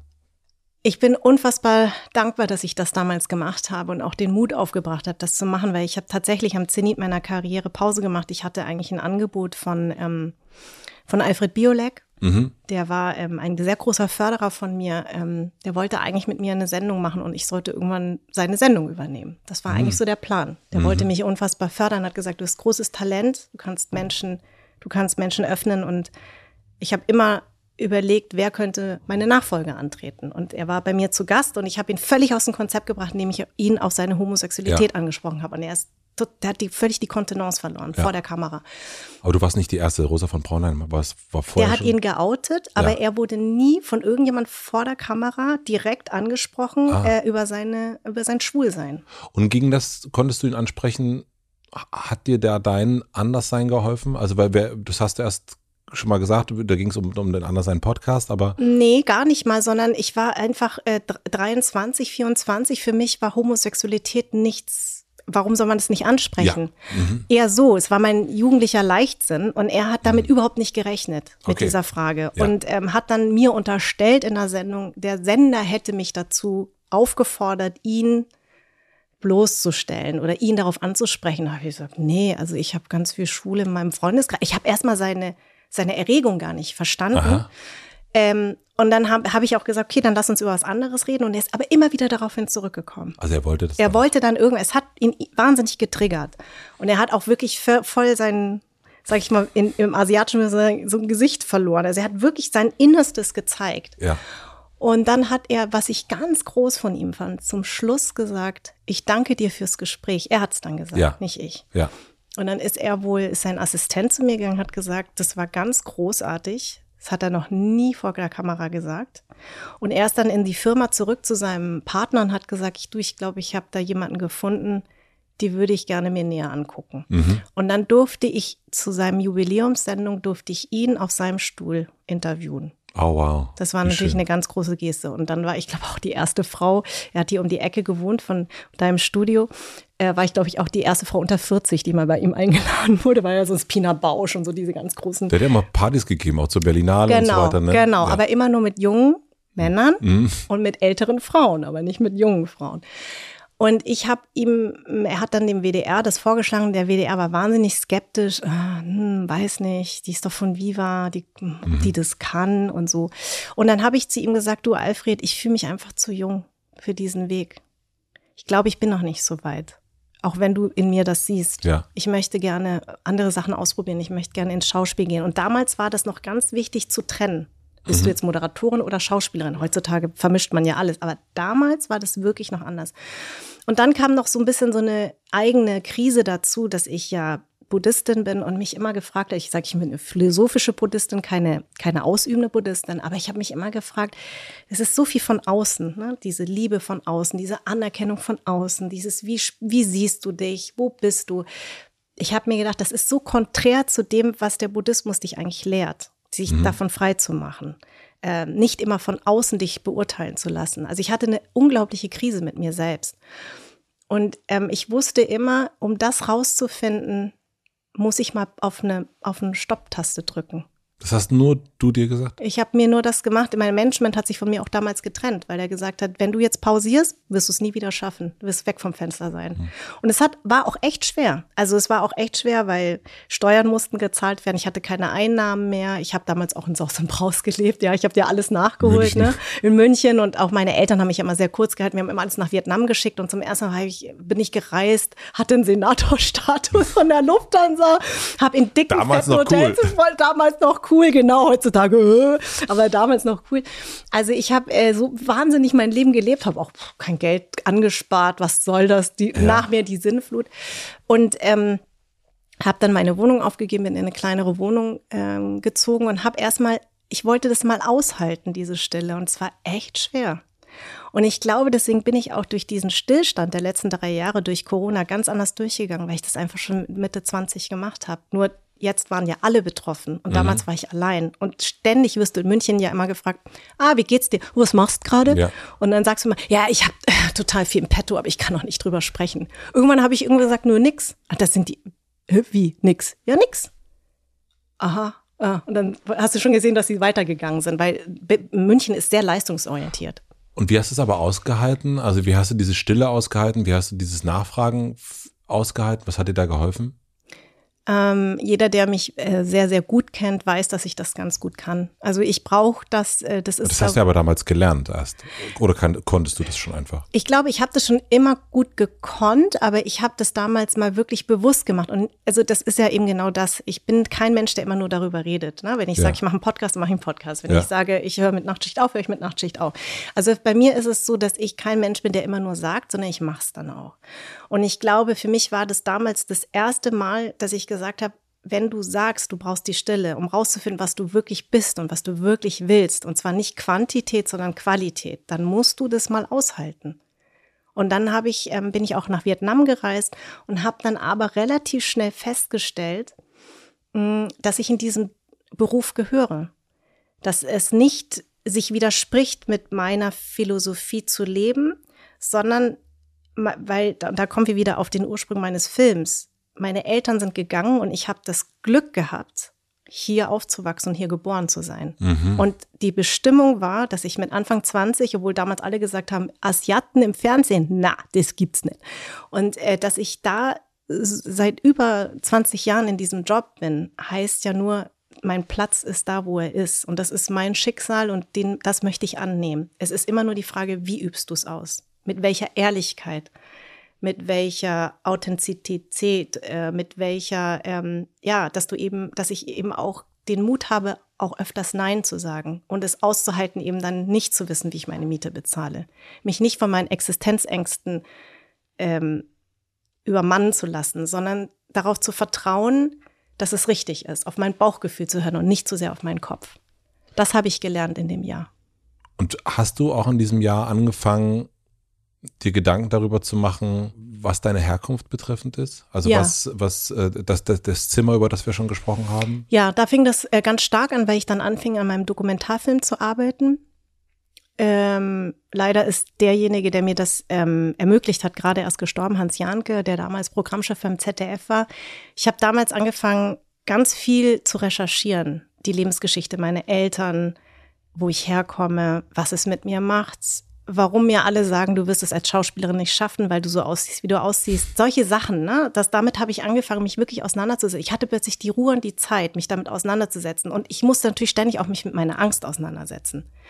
Und ich habe dann irgendwann gemerkt, irgendwann kam so eine Stille. Und da war ich dann auch mutig genug zu sagen, nee, ich mache nichts. Nicht irgendwie, ja, ich mache aber, mhm. sondern nein, ich mache nichts. Und ähm, das auszuhalten, das hat mich wahnsinnig stark gemacht. Und äh, das begleitet mich bis heute, auch wenn ich wieder äh, so in Krisen wieder rutsche, dass ich sage, dass den Mut schon mit Mitte 20 zu haben, alles zu verlassen und auf ein neues Pferd zu setzen. Und ich habe festgestellt in meiner Biografie, immer wenn ohne ich, das neue Pferd zu haben, ohne das neue Pferd zu haben, genau. Also ich sage immer bildlich gesehen, ähm, die Türen zuzumachen. Dann ist erstmal totale Dunkelheit, aber irgendwann sieht man ja in der Dunkelheit, ja. wenn sich die Augen dran gewöhnt haben.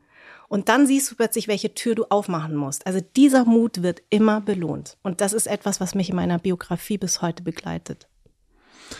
Ist diese, das Weggehen von einer Leistung, das Weggehen von, was machst denn du so, mhm. äh, ist ja in Deutschland immer Arbeit. Es ist ja nicht, wo, wo gehst du gern essen? Ja. Ähm, ist sich davon frei zu machen, ist das eher in einer asiatischen Kultur zu finden oder ist es da, ist es in Vietnam auch so leistungsarbeitsorientiert? Ähm, es ist sehr leistungsorientiert, aber einfach auch, weil man gar keine Wahl hat. Na, also ich sage jetzt hier, wir sind ja wahnsinnig privilegiert und wir haben Dach über den Kopf, wir haben was zu essen und ähm, machen uns trotzdem den ganzen Tag über unsere Existenz Gedanken. In Vietnam weiß man, was Existenz heißt. Ja.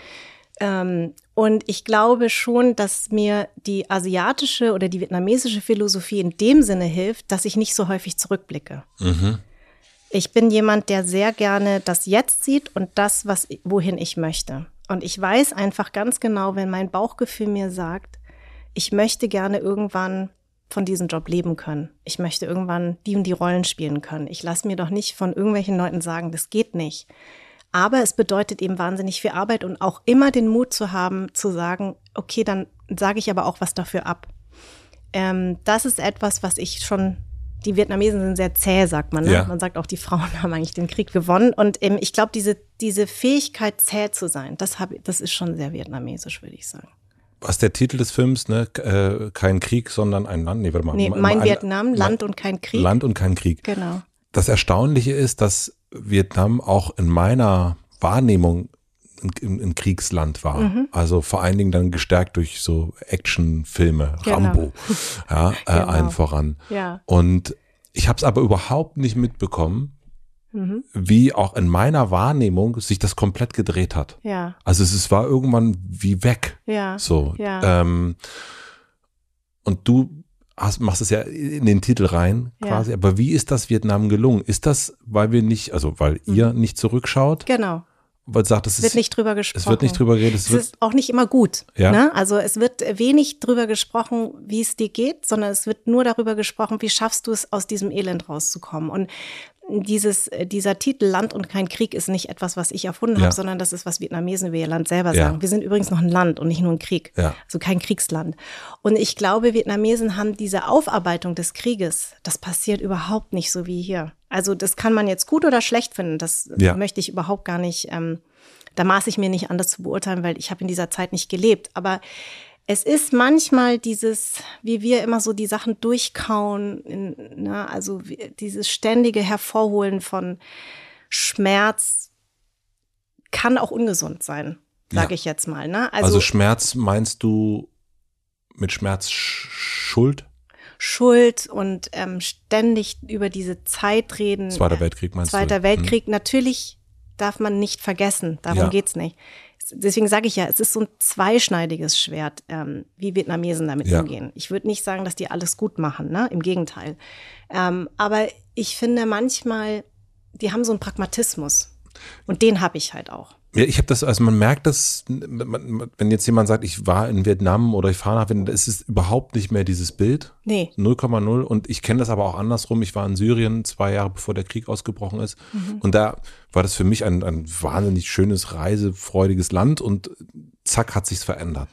So und ich frage mich jetzt natürlich, wie kann es Ländern wie der Ukraine oder auch Syrien irgendwann auch wieder gelingen, das wieder zu haben, dass du eben nicht diese Bilder hast. Ja. So und nicht, nicht sozusagen geprägt natürlich auch durch, durch Filme ähm, und durch Nachrichten und so weiter, weil das ist ja eigentlich das Schlimmste, was Land passieren kann, wenn das danach ein Kriegsland bleibt. Ich glaube, dass der Mensch sowieso jemand ist, ähm, der schnell vergisst, Okay. der gerne schnell vergisst, der sehr verdrängt. Also ich finde, ähm, ich weiß nicht, wie es dir geht, aber am Anfang hat man jede Nachricht über die Ukraine reingezogen und jetzt guckt man manchmal auch ganz schön schnell weg. Oder man sagt, oh nee, ich möchte nicht darüber Ja. sprechen. Das ist ja sehr menschlich. Ja, ich habe jetzt, es ist Schutz, weil man es sonst nicht erträgt. Ja. Ne? Und ähm, so geht es den Menschen natürlich vor Ort auch. Also sie hätten das, also weil das war die häufigste mir gestellte Frage. Also wenn ich jetzt so als weißer Mensch dahin gehe, werde ich dann irgendwie als Ami identifiziert Mhm. Ja. und Kopf ab und Ja. keine Ahnung, Gliedmaßen gleich äh, und dann muss ich, keine Ahnung. Ja, ich sage, nein, natürlich nicht. Und das ist auch, da würde auch keiner hingehen und sagen, ach, du bist Amerikaner, okay, mit dir rede ich nicht. Das, Mhm. das gibt's nicht, weil das ist dieses Vorankommen und dieses ähm, Überleben. Ja, Also ich sage jetzt mal, man muss sich ja auch leisten können, ständig in dieser Vergangenheit zu wühlen und in sich in diesem Schmerz zu suhlen. Ja, Die Vietnamesen haben diese Zeit nicht. ah, okay, äh, äh, äh, Stichwort Überleben. Mittel, Mittel, Überleben, wir müssen weiter, weiter Wir müssen weitermachen, weil wir müssen das Überleben der Familie sichern und das nützt nichts zu jammern. Und das ist etwas, was ich schon, was ich schon echt bewundernswert finde, weil wir in Deutschland neigen sehr zum Jammern und sich beschweren und immer in der Vergangenheit war eh manchmal alles besser und jetzt ist ja alles so schlimm und guck dir die Jugend an, wo soll das alles noch hinführen? Das haben die Vietnamesen gar nicht. Und das gucke ich mir manchmal auch ab. Du hast das aber erst so den, so den Frauen zugeschrieben. Ja. Ähm, und wenn wir jetzt da auch nochmal eine Trennung machen zwischen Männern und Frauen äh, und, und den, den, den Klischeetopf einmal richtig aufmachen, Mhm. ähm, wie, wie siehst du das da? Also die Frauen sind unfassbar stark. Also die haben ja damals auch im Krieg, da wurden ja ganze, also diese Kochi-Tunnel, ne, diese Untertunnelung, Ja. die ging ja von Nord nach Süd. Deswegen sagt man ja eigentlich auch, das Volk hat ja zusammengehalten. Ja. Es waren nur die Oberen, die Ja. irgendwie, ne?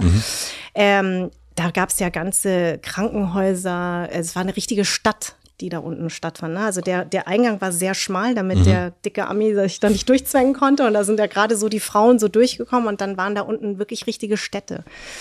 Und äh, die Vietnamesen haben nebenbei Kinder bekommen, deswegen muss ich auch mal lachen, wenn hier irgendwelche Vorbereitungskurse für Geburtenkurse, also ich bin mit einer Hebamme befreundet, die hat gesagt, mir sind immer die Liebsten vom Land. Die kommen, kriegen das Kind, gehen wir nach Hause und die Städterin, die lesen vier Bücher und dann sind die mitten im Schmerz und sagen, ja, aber das habe ich, ich habe gelesen, man muss das jetzt so atmen und die Ja. denkt sich, ja, genau.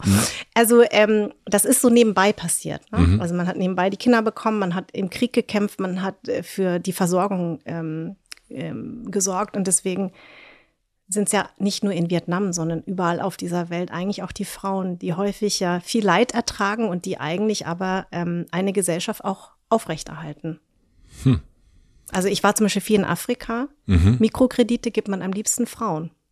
Weil die sind, die machen was draus. Mikrokredite bedeutet, du kriegst einen Kredit, du kaufst dir dann Hühner. Mhm. Na, von den Hühnern, die vermehren sich, die verkaufst du wieder und zahlst dadurch deine Kredite zurück. Und ich weiß, dass das vor allen Dingen vorwiegend Frauen machen und extrem erfolgreich sind. Was ganz Neues. Wo hast du das? Ja. Wo war das in Afrika? Ähm, ich war in Tansania und Ja. Uganda und habe äh, mit One, der Organisation, eben bestimmte ähm, ähm, einfach so Systeme kennengelernt. Und das ist, ähm, das ist auf jeden Fall so, dass, dass Mikro Mikrokredite vor allen Dingen von Frauen genutzt werden und ganz viel daraus machen. Selbst versorgen. Also, dass man eben nicht we wegkommt von diesen Spenden und, ne, sondern Hilfe zur Selbsthilfe nennt sich das hier. Ja. Mhm. Deswegen ist ja auch der Mikrokredit so, äh, so, ein, so ein gutes Mittel eigentlich, dass Genau. man nicht die ganze Zeit darauf wartet, dass irgendjemand mal so wieder was vorbeischickt, sondern Genau. äh, ich kümmere mich selbst und baue so ein Business, äh, baue ein Business auf. Ich meine, letzten Endes ist es auch deine Mutter gewesen, die das Restaurant geöffnet, eröffnet hat und nicht dein Vater. Richtig. Mhm. Genau. Was war als Schauspielerin dein erster guter Moment, wo du gemerkt hast, ja, weil das ist ja Hm. einmal ein Wunsch Mhm. und das heißt ja noch lange nicht, dass man es dann richtig gut kann und dass es irgendwie klappt und ja, Ich glaube schon die Nachtschicht. okay. weil ähm, Lars Becker, der Erfinder der Reihe, hatte mich äh, für Rette deine Haut damals besetzt. Äh, da habe ich ähm, eine größere Nebenrolle gespielt ähm, und ähm, er hat mich besetzt aufgrund eines Blicks, den ich in der Werbung für so ein, also das war so ein so ein stiller Protest damals gegen den, ähm, ich glaube, das war damals nicht Irakkrieg, sondern davor. Ich glaube, das war äh, tatsächlich damals der Jugoslawien-Konflikt, wie man so schön sagt, also damals in, in der Balkankrieg. Und da da gab es äh, eine Aktion und äh, da habe ich, ähm, da sollten wir, durften wir sozusagen unseren Protest gegen diesen Krieg Mhm. Ausdrücken und da habe ich einfach nur geguckt. Ja, Und er hat mich nicht aufgrund von meinem schlechten Schauspielmaterial, was ich damals noch gar nicht hatte, besetzt, sondern nur aufgrund dieses Blicks. Und ähm, wie ging der? Zeig mir den mal. ich habe halt, ich weiß gar nicht mehr. Ich habe einfach nur geguckt. Also so Ja, so jetzt guckst du mich gerade an. Ja, und ähm, also ich krieg den glaube ich auch nicht mehr hin. Und ähm, genau und da habe ich mitgespielt und er war so begeistert, dass er mich irgendwann anrief und hat gesagt, du, ich ähm, konzipier, äh, konzipiere da eine neue Reihe. Eigentlich für zwei Kommissare, aber wieso nicht noch mit einer Kommissarin? Also er war ja schon immer, Ja. was das anbelangt, extrem experimentierfreudig. Und dann wurde ich vom ZDF besetzt als die erste deutsch-asiatische Kommissarin. Und da wusste ich plötzlich, ja, jetzt habe ich es echt geschafft. Also in einem Krimi-Format, in einem hochwertigen Krimi-Format, Mhm. nicht die, das Opfer, die Täterin äh, zu sein, sondern die der, Prostituierte. die Prostituierte, genau, sondern plötzlich die Kommissarin zu sein. Da wusste ich, äh, und das war schon vor Tatort, der, den Tatortkommissarinnen, äh, den deutsch-türkischen Kom Tatortkommissarinnen. Das war im Jahr 2000. Warum hat er das gemacht? Also warum war ihm das so, so ein Anliegen? Also was hatte er sein, also da- das, du musst ja auch einen Blick dafür haben. Heute Ja. ist es ja so, dass es, also, also du kriegst das ja sofort, äh, wenn das nicht so ist, kriegst du Ja. es ja sofort mitgeteilt. Genau. Äh, damals war das ja noch nicht so stark, aber warum war das für ihn so ein, Weil der schon immer so gedacht hat. Okay. Das war auch etwas, was ihn sehr stark gemacht hat. Der hat, Mhm. dann der hat nicht so in, in Schubladen gedacht. Er hat nicht sich gedacht, ja, ich besetze die jetzt, weil sie Asiatin Ja. ist oder ich besetze sie nicht, weil sie Asiatin ist, sondern er fand es total Normal. spannend. Und äh, das war So im Jahr bisschen Udo 2000. Lindenberg-mäßig Ja, ja. genau. Es war einfach schon, der war schon extrem wa- wa- äh, weit voraus und das ZDF war auch so mutig zu sagen, ja, warum eigentlich nicht? Und da wusste ich, okay, jetzt habe ich es geschafft. Jetzt bin ich eben nicht die Prostituierte, weil in dem Rette deine Haut, in dem Film davor war ich noch eine Prostituierte. Ich sage immer, ich habe mich hochgeschlafen. und dann ähm, stand ich plötzlich auf der anderen Seite und habe die Fragen gestellt. Natürlich nach 16 Jahren langweilt es ein bisschen, wenn du fragst, was haben sie zwischen 18 und 19 Uhr gemacht. Aber ähm, das war erstmal äh, für vier Folgen konzipiert und ähm, das fand ich total spannend. Warum, also wird das gerade so im Scherz auch sagen, aber warum wird diese Rolle der Prostitution, äh, das ist ja nicht nur, eine, das ist ja überhaupt nicht nur im Deutschen so, das sieht man ja auch in amerikanischen Produktionen. Äh, warum ist das so? Also äh, das hat sich ja abgelöst durch die ganzen Osteuropäerinnen. Aber Ja. früher in den ähm, 70er, 80er, 90er Jahren war das auf jeden Fall so, eine, eine Thailänderin war eine gekaufte Frau. Ja. Ne? Also mit einem dicken deutschen alten Mann, der da irgendwie Urlaub gemacht hat und sie rübergeholt hat. Und ähm, das war auf jeden Fall das Bild der Asiatin. Und, und deswegen hat sich das in Filmen reproduziert? Äh, ja, und in Filmen ist es ja so, dass sich dermaßen reproduziert, dass die gar nicht mehr an, an, dass sie völlig an der Realität vorbeischrabben. Also ich habe mich dann irgendwann auch geweigert und gewehrt. Also die wollten ja auch mal, dass ich ohne R spreche. Mhm. Ja, äh, und ich immer so, hä, wieso? Wir Vietnamesen haben sogar ein R im Alphabet. Mhm. Ähm, und dann war das halt immer mit Akzent und halt immer die, das arme Opfer, die arme Asiatin, die muss jetzt gerettet werden vom starken deutschen weißen Mann. Und das war äh, ganz lange das Bild der Asiatin. Also immer dieses ähm, auch immer leicht sexistisch. Ich weiß noch, ich war mit 17 war ich Statistin beim Fahnder. Das ja. war so eine Reihe, also alle, die etwas älter sind, kennen das noch. Und Dominik Graf hat damals mhm. Regie geführt. Und der ähm, Hauptdarsteller, der äh, verstorben ist, der hat sich damals neben mich gesetzt. Ich habe eine ganz kleine Rolle gehabt. Ich ja. sollte Maya Maranov, die ja leider auch verstorben ist, die sollte ich äh, irgendwie mit so einer Waffe umbringen. Ich hatte wirklich nur einen, einen Satz. Ja. Und er setzt sich neben mich und guckt mich von oben bis unten an und sagt, kannst du gut Massage machen, oder? Also das war so völlig normal, mich nach einer Massage zu fragen. Und ich war 17. Und ich habe mir nur gedacht, oh Gott, meine Mutter hat recht. Film ist ganz schlimm. Ja. Also ähm, ja, und das, das hat mich jahrelang begleitet, dass halt immer die Asiatin ist gleich Prostituierte oder im Massagesalon. Und ich habe letztens einen, einen, Bericht gelesen über Frauen, die in diesen Thai-Massagen-Salons hier, ne, die auch ja. zuhauf gibt, ähm, die erzählen, dass da, dass die schon dran schreiben müssen. Ich habe das neulich erlebt in der, in der Pappelallee hier. Ja. Also das ist ja nun wirklich äh, Prenzlauer, Prenzlauer Berg. Mhm. Vogue. Vogue, genau. Berg. Ja. Und da steht es auch dran, ohne ja. Happy End. Und ohne ich war so End. ganz, dachte so, ja ist offensichtlich müssen sie es ja dran schreiben, sonst also so und eine Notwendigkeit haben, weil es da wirklich noch Männer gibt, die sagen, Genau. Wie sieht's denn aus? Na, das ist halt natürlich, weil in Thailand es sehr viele dieser Sexmassagesalons gibt und sie denken gleich, wenn hier eine, eine, ein thailändisches Massagesalon ist, es hat immer was Anrüchiges. Also man merkt schon richtig, wenn auch Leute sich untereinander unterhalten, sagen, du, ich gehe total gern zur Thai-Massage, kommt dann immer so, ja, aber natürlich ohne Happy End. Ich meine, natürlich mache ich da auch meine Witze drüber, aber es ist eigentlich nicht witzig, ne? Mhm. Weil diese Frauen gesagt haben, da gibt's Männer, die holen sich danach dann einen runter. Also mit solchen Sachen werden die konfrontiert. Also die, das ist ganz schlimm, dieser Bericht, weil der natürlich zeigt, wie die Realität leider ist, dass die Männer häufig bei asiatischen Frauen wie sie dich dann so fetischisieren, muss man mhm. ja sagen. Und ich weiß noch, dass in meiner, meinen Anfang 20ern, wenn so Typen zu mir gekommen sind, ich stehe voll auf Asiaten, das habe ich immer so verdrängt. Ja. Aber es ist etwas, was mich äh, ganz lange begleitet hat, dass immer so was ganz Unangenehmes dabei war. Das ist, ist mega unangenehm, aber also ist, ich frage jetzt trotzdem, aber ja. warum ist das so? Also warum, äh, was ist da dieser, was ist der Fetisch dahinter? Naja, also ähm, also um es jetzt mal ganz krass zu sagen, viele sagen, die Asiatinnen sind halt enger gebaut, geiler Sex. Dann, die lassen ah, alles okay. mit sich machen. Dann ist es natürlich so, dass in Bangkok diese, mhm. ne, es gibt ja so diese Ping-Pong-Shows, also wo sie aus der, also, ja, ja, mhm. genau, also wo sie mit den Tischtennisbällen irgendwie aus der Muschi ähm, ähm, hier Dosen werfen, mal neu erfunden und so. Also da gibt's wirklich ganz krasse Bars. Und es ist auch so, dass eine Zeit lang, ich habe eigentlich bis auf eine Ausnahme hat, war ich immer mit äh, deutschen weißen Männern zusammen, dass wenn ich mit meinem Freund in Asien war, dass selbst die Asiaten mich so angeguckt haben. Ah ja, ist eine von uns, die hat sich jetzt einen Typen gegriffen, damit sie hier rauskommt aus dem Elend. Ja.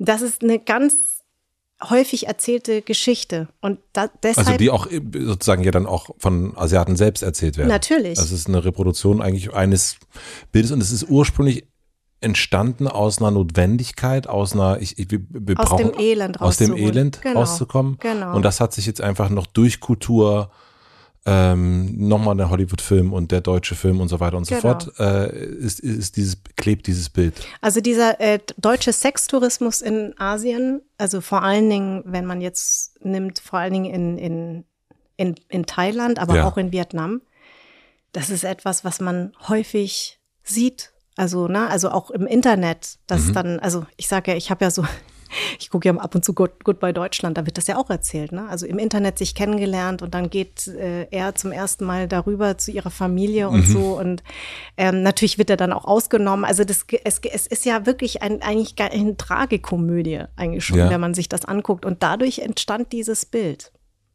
Völlig abgefahren. Also, dass es wirklich Liebe sein kann, daran glaubt ja gar, dann keiner. Und das ist wirklich etwas, was mich auch lange begleitet hat. Also mit äh, deutschen das, Männern. Dass du gedacht hast, die, der äh, äh, Michael, mit dem du zusammen bist, der hat hier einfach nur einen Fetisch am Laufen. Na, nee, das, also meiner natürlich nicht, weil dann wäre ich mit dem nicht zusammen. Aber ich weiß nicht, heißt der Michael? Dein nee, Nein. nee, Ansgar. Gut, das wäre jetzt. Michael, hatte ich noch nie, aber wo? Aber ähm, nee, aber einfach so dieses, dass ich selber auch über Asiatinnen manchmal so denke. Mhm. Na, also das passiert mir auch, wenn ich ja. eine junge Asiate und einen älteren Mann sehe, dass ich sofort dieses Bild im Kopf habe, weil ich damit auch groß geworden bin. Also mhm. Also ich kann mich ja nicht frei machen ja. ne, von Klischees. Und Klischees existieren ja auch nur, weil es die ja irgendwie auch gibt. Aber es wird dann nur noch so erzählt. Und das ist das Gefährliche. Und das hat natürlich der Film reproduziert. Deswegen gab es auch in den äh, 2000ern immer nur diese Rollen gegen die ich mich natürlich dann verwehrt habe. Und als ich dann zum ersten Mal die Kommissarin gespielt habe und gesagt habe, nein, ich erzähle jetzt eine deutsch-asiatische Geschichte ganz anders, da wusste ich, jetzt habe ich es geschafft. Was sind so typische Anfragen, die du jetzt kriegst? Also ich meine, du hast dann die Nachtschicht aufgehört, mhm. ähm, um eben auch neue Sachen zu machen, genau. andere Sachen zu machen und eben auch nicht immer nur diese, äh, diese Frage zu stellen und genau. auch nicht, wie, wie ich gelesen habe, nicht immer äh, November bis, bis Februar immer zu äh, die Nacht, nachts, nachts äh, in Hamburg. Oh, das war echt schlimm. Ähm, ja, also, also, ich muss sagen, viele fragen mich ja äh, Diversität im Film. Ähm, wie ist denn das jetzt für dich? Sind deine Rollen anders? Muss ich sagen, nein. Also ich Gott sei Dank seit 10, 15 Jahren spiele ich häufig äh, Frauen, die gar nichts, also wo die, der Background nicht erzählt wird. Also ich habe manchmal extrem deutsche Namen und das wird ja. auch nicht erklärt. Was sich verändert hat, ist, früher musste ich im Film mindestens die eine Zeile sagen, woher können Sie so gut Deutsch? Da musste ich immer erklären, ja, warum meine Rolle so gut ja. Deutsch kann. Das ist komplett weg. Was, glaube ich, in der Diversität sich verändert hat, ist, früher gab es immer so der, die Vorzeige-Asiate und der Vorzeige-Schwarze. Ja. Manchmal gab es noch so einen Türken und eine Asiatin, ja. also ganz abgefahren. Heutzutage ist es fast normal. Mhm. Und das hat sich verändert, Gott sei Dank. Also in der Doppelhaushälfte sieht man die Serie besonders, ne? Benito Bause und ich. Und Mariam Zareh, die hat ja ähm, äh, iranischen Backgrounds und eigentlich ist Milan Peschel die einzig deutsche Kartoffel, sagt ja. man. Ne? Also das hat sich tatsächlich verändert. Und also ich glaube, die Redakteure und Redakteurinnen, das finde ich so schade in Deutschland. Wir sind ja auch das einzige Land noch mit Redakteuren und Redakteurinnen. Ähm, das gibt es ja in anderen Ländern nicht, äh, die auch so die in dieser Machtposition sitzen. Mhm. Die haben dem deutschen Publikum viel weniger zugetraut, als das Publikum eigentlich es wahrnimmt. Also mhm. ich musste also es war irgendwann so, dass wenn ich, als ich nicht mehr erklärt habe, warum ich so gut Deutsch sprach, hat kein Zuschauer geschrieben, also jetzt mal, jetzt mal ganz ehrlich, ja, also die, die Schauspielerin da, die Asiatin, ja, also das finde ich jetzt aber, also dass die so gut Deutsch spricht, hat ja keiner gefragt. Aber trotzdem, also die, die anderen Rollen, auch ich habe äh, You Are Wanted, habe ich mhm, gesehen. Mhm. Und dann gab es. Oh, die habe ich geliebt, die Rolle. Ja, die war, hat ja auch so was total super kaltblütiges. Ja. Und dann gab es noch, oh, wie hieß das? Ein ganz, ganz toller Thriller-Serie. Die Toten von Manu. Oh, Wahnsinn. Ja, tolle Serie, ne? Wahnsinn. Ja, eben, Barbara Meyer. Ja. Die Frau, die ich spiele. Ja. Der, ähm, das war, der, da spiele ich halt nur eine kleine Rolle, ja, ja. ne? Das war Aber es war doch auch was, war das nicht auch was Kaltblütiges? Ja, ja, das, das war immer sehr, sehr mein Rollenfach. Ja. Aber ähm, das Tolle ist, ähm, der Producer kam da drauf, mich dafür zu besetzen, weil Barbara Meyer klingt ja erstmal nicht asiatisch.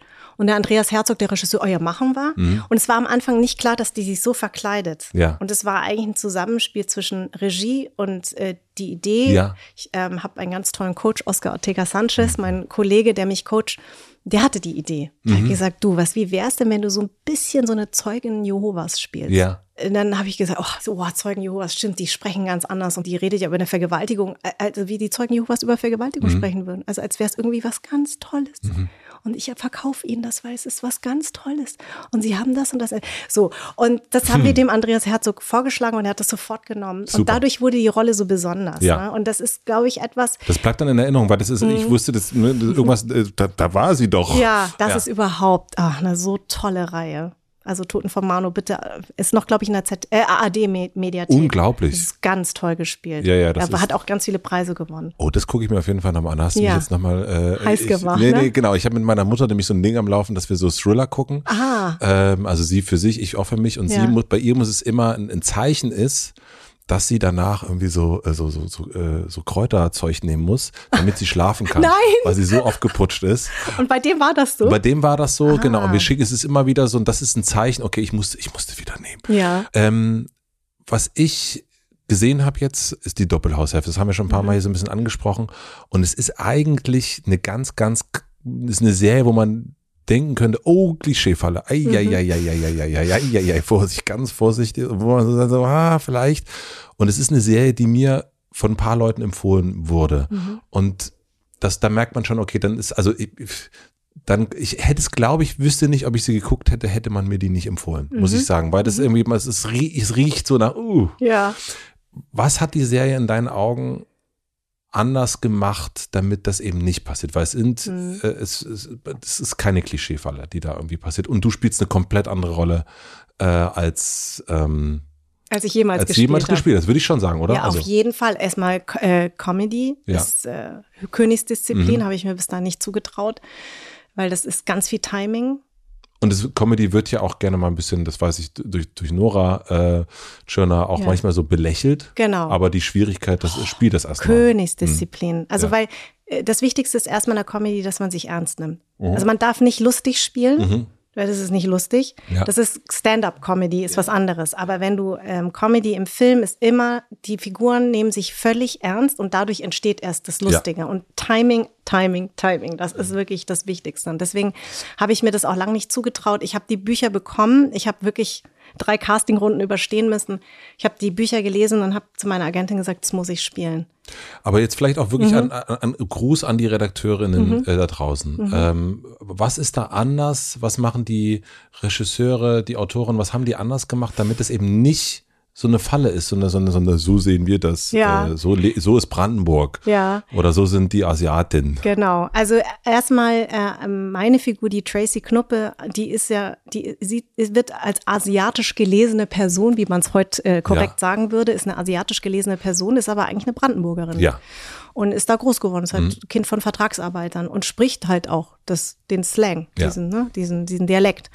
Und äh, ich sag mal, die ist wahnsinnig authentisch, weil viele Vietnamesen und Vietnamesinnen, die ich kenne, die interessieren sich jetzt nicht so für Political Correctness und die sind nur interessiert an, wie mache ich Geld, Mhm. wie sichere ich mein Überleben. Darüber haben wir heute schon Ja. gesprochen. Und Tracy ist genau so eine Person. Die Ja. macht aus allem Geld, aus jedem Scheiß. Ja. Und ähm, die hat auch keinen Bock auf Stress. Ja. Ja. Und ich glaube, was interessant ist, Da ist ist gar nicht so dieses Woke oder irgendwas spielt Null. 0,0. Ist mir alles 0,0. egal. Das ist ihr egal. Sie will einfach nur in ihrer Komfortzone, die kifft den ganzen Tag, die will einfach keinen Stress. Den Rocky, also ihren Sohn, äh, äh, den, den liebt sie, aber sie liebt den sehr asiatisch und zwar viel Süßigkeiten und viel Fernsehen. Ja. Also dieses Beschäftigen, was man hier im Prenzlauer Berg ja immer Ja. so macht. Ne? Ich rede mit meinem Kind und so, das gibt's bei ihr nicht. Das Ja. ist einfach nicht, nicht wichtig.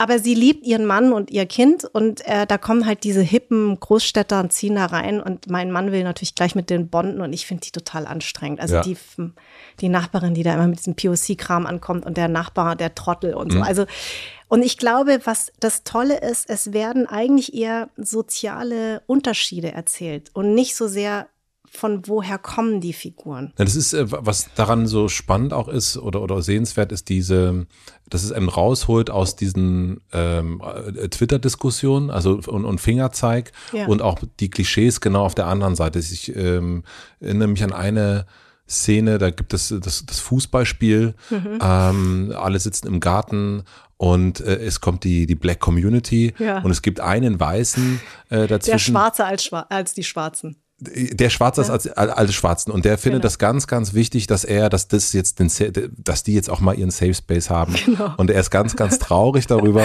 dass er dann, weil ihr als Nachbarn kommt Ja. äh, und dann ähm, der Mann, also Milan Peschel, Ja. sozusagen ihn da sozusagen den Platz wegnimmt. Und dieses, und das macht so viel Spaß, das zu gucken, weil es auch ähm, etwas macht, was ich auch kenne. Ich beobachte sowas manchmal in, in, in Twitter-Diskussionen Und natürlich, äh, meine spitzen Finger würden gerne eine Spitze loslassen, aber ich denke so, nee, also auf den Shit habe ich gar keinen Bock. Ja. Und ich lasse das. Mhm. Und das äh, macht die sehr stellvertretend. Genau. Also sie nimmt genau. da so ein bisschen, was gute Musik auch kann in Texten. Sie, sie wirft sich für einen selber in den Ring und Genau. sagt so, ich mach das mal für dich. Genau. Brauchst du, bleib sitzen. Genau, und jeder kann sich darin sehen. Ja. Also auch der eine Schwarze, der eigentlich Deutscher ist als, als die Deutschen, Ja. weil er sagt, ey, ich warte noch auf meine Aufenthaltsgenehmigung, dann habe ich irgendwie B4, ja, Ja. äh, einen Aufenthaltsstatus. Und es ist so herrlich. Und, und, und ist Tracy, die sich überhaupt nicht bondet mit den Schwarzen. Was Null. heißt denn ihr? Was Ja. heißt denn das? Ja, so wie wir uns grüßen, was heißt denn ihr? Ja. Und ähm, das finde ich irgendwie so charmant, weil eigentlich kann, sieht sich jeder mal in Andy, jeder mal in Tracy, jeder mal in Marie, ne, oder in Theo, also jeder in dieser Figur. Und man, das ist so liebevoll. Es ist, es, Ja. wir gehen nie über eine gewisse Grenze. Es fällt kein N-Wort, kein Z-Wort, kein Ja. äh, Indianer gibt's auch nicht, Ja. äh, darf man heutzutage auch nicht mehr sagen. Das, wir haben schon darauf geachtet, aber wir spielen mit den Grenzen. Und ich glaube, das macht's so liebevoll. Und weil wir eingangs auch schon darüber gesprochen haben, die Figuren lernen eigentlich nicht wirklich voneinander. Und das finde ich so herrlich. Man lässt sich irgendwie und irgendwie wird die Tracy auch nicht schlauer. Ja, das ist, das ist äh, so gut, so gut tuend und das ist etwas, was, ja, man, man hat so ein, man, ja, der Anspruch ist natürlich immer, äh, man geht ins Fitnessstudio und hat danach mehr Muskeln. Genau. Und wenn, wenn man mal ehrlich ist, also, also bei mir passiert da nichts. seit, seit langer Zeit. Und Ja. das ist aber die Realität, ist ja wirklich so. Genau. Und es ist nie mit erhobenen Ja. Zeigefinger. Und ne? aber in so Film siehst du immer in anderthalb Stunden, meine Ja. Fresse, Ja. haben die sich jetzt verändert. Jetzt muss ich aber auch mal, oder im Genau. Roman und so weiter und so fort. Aber ja, das stimmt, das Leben ist halt gar nicht so, man verändert sich gar nicht so sehr. Nee, nee, man, also man hat mal äh, vielleicht reingeguckt, Hm. aber vielleicht entscheidet man auch, ja, ist aber nichts für mich. Dieses Kategorisieren Mhm. ähm, ist ja auch unser Thema und es ist auch das Thema deines Podcasts. Warum hattest du das Gefühl, dass du den Podcast machen musst? Also, weil das merkt man, das ist jetzt nicht irgendwie nur, weil deine Automarke irgendwie dahinter steckt, Mhm. die es mit supportet, sondern man merkt an den Folgen, wie, wie ernst es dir ist. Mhm. Ähm, und es ist nicht einfach, ja, nun ist die Schauspielerin, die macht natürlich auch einen Podcast. ähm, sondern das ist ein, äh, das, das ist dir ein Anliegen. Warum 2021 fing der an? Nee, 2020 schon. 2020, ja. Warum genau. war das dir dann noch, noch so ein Anliegen, dass du das Gefühl, nee, das muss ich machen? Aber das ist auch deine Reise, das merkt man ja auch. Ja, also es war, ähm, es waren mehrere Faktoren. Das eine war ähm, die Bundestagswahl, äh, also dass die AfD in den Bundestag einzog, Ah ja, stimmt. 2017. Gott, mhm. dass ich gedacht habe, das wird niemals passieren. Und plötzlich hat der Bürger eine legale Stimme zu sagen, das wollte ich schon immer mal sagen. Ja. Und das darf man doch, das kann man doch wohl mal hier so sagen. Ja. Ja, so. Ähm, und ich wurde auf offener Straße im Prenzlauer Berg, in Mitte, in Charlottenburg, wurde ich plötzlich von Menschen angegriffen. Verbal, was mir jahrelang nicht mehr passiert ist. Ja. Letzte Mal in den 90ern eigentlich, ne? Also als, ne, also hier nach dem Mauerfall. Aber so krass auf offener Straße, dass plötzlich so ein Dass der Mut da war, wieder der zu sagen, Mut da jetzt war, dürfen wir ja, ja, wieder. weil jetzt haben wir ja jemand. Jetzt den, der ist doch Demokrat, ist doch demokratisch gewählt. Das fing mit dem Theo Sarrazin an, aber jetzt endlich da, ne, da ist doch jetzt eine Partei, die sagt endlich mal so, wie es ist. das ist dir hier in Berlin im Prenzlauer Berg Ganz äh, drei, vier Mal Wow. hintereinander. Also wirklich, aber von jungen Typen. Also nicht jetzt, man sagt jetzt 80 plus, ne, dass Mhm. man sagt, ja gut. Ähm, und das hat mich, äh, und ich bin leider jemand, ich kann ja meine Klappe nicht halten. Dann bin ich natürlich sofort rein und Diskussion, habe irgendwie gemerkt, nee, ich bin dann so aufgewühlt, die verletzen einen, da kommen alle Türen, werden wieder Ja. aufgemacht. Und du merkst deine ganze Verletzung, deiner ganzen Kindheit, äh, die Ungerechtigkeiten, das alles wird wieder getriggert. Das war das eine. Äh, Das andere war, ich habe 2016, vor, bevor Trump zum Präsidenten gewählt wurde, habe ich in Amerika einen Film gedreht. So ein Schnulzen-Ding. Und äh, wir hatten ein amerikanisches Team. Und die haben alle gesagt, der wird's nicht, der Ja. Trump. Auf keinen Fall. Wir wandern aus, wir gehen nach Kanada. Ähm, und ich habe da in so einem Vorort von New York gedreht und ich habe aber schon die Diskussion am Tisch mitbekommen. Da war das ähnlich so. Endlich mal einer, der es ausspricht. Ja. Endlich mal einer und endlich, wir fühlen uns wieder und dieses Establishment und überhaupt und sowieso. Also das, was wir jetzt ja die ganze Zeit mitbekommen. Und das war dann irgendwann, dass ich gedacht habe, Wahnsinn. Also ich habe vor über 20 Jahren äh, bei der Lichterkettenrede, die damals äh, von Giovanni Di Lorenzo initiiert wurde, äh, der ehemalige Chefredakteur vom Tagesspiegel, der hat damals äh, der war bei der Süddeutschen und dann brannte Lichtenhagen, ne, die Mhm. ganzen ähm, Asylantenheime und so. Und da hat er, Asylbewerberheime, Asylantenheime sagt man ja nicht, ähm, der hat damals eine Lichterkettenrede initiiert und da war ich mit dabei. Joschka Fischer war dabei, einige Politiker. Und da habe ich damals schon gesagt, ich wünsche mir, dass wir in einem Deutschland irgendwann leben, wo ich nicht mehr gefragt werde, woher kommst du? Und da wurde ich von einer Journalistin vom BR damals schon angemacht. Also, das finde ich ja wirklich, also, dass Sie das sagen, also, das ist doch einfach nur Neugierde. Seien Sie mal froh, dass wir Sie das fragen. Und da habe ich gesagt, Sie haben überhaupt nicht verstanden, was ich meine. Es ist was anderes, wenn Sie fragen, wo, wo sind Ihre Wurzeln? Ja. Habe ich damals schon gesagt, woher kommen Ihre Eltern? Aber ich, ich komme von hier. Und dann kommt immer, ja, woher kommen Sie wirklich? Ich habe gesagt, das will ich nicht mehr gefragt werden.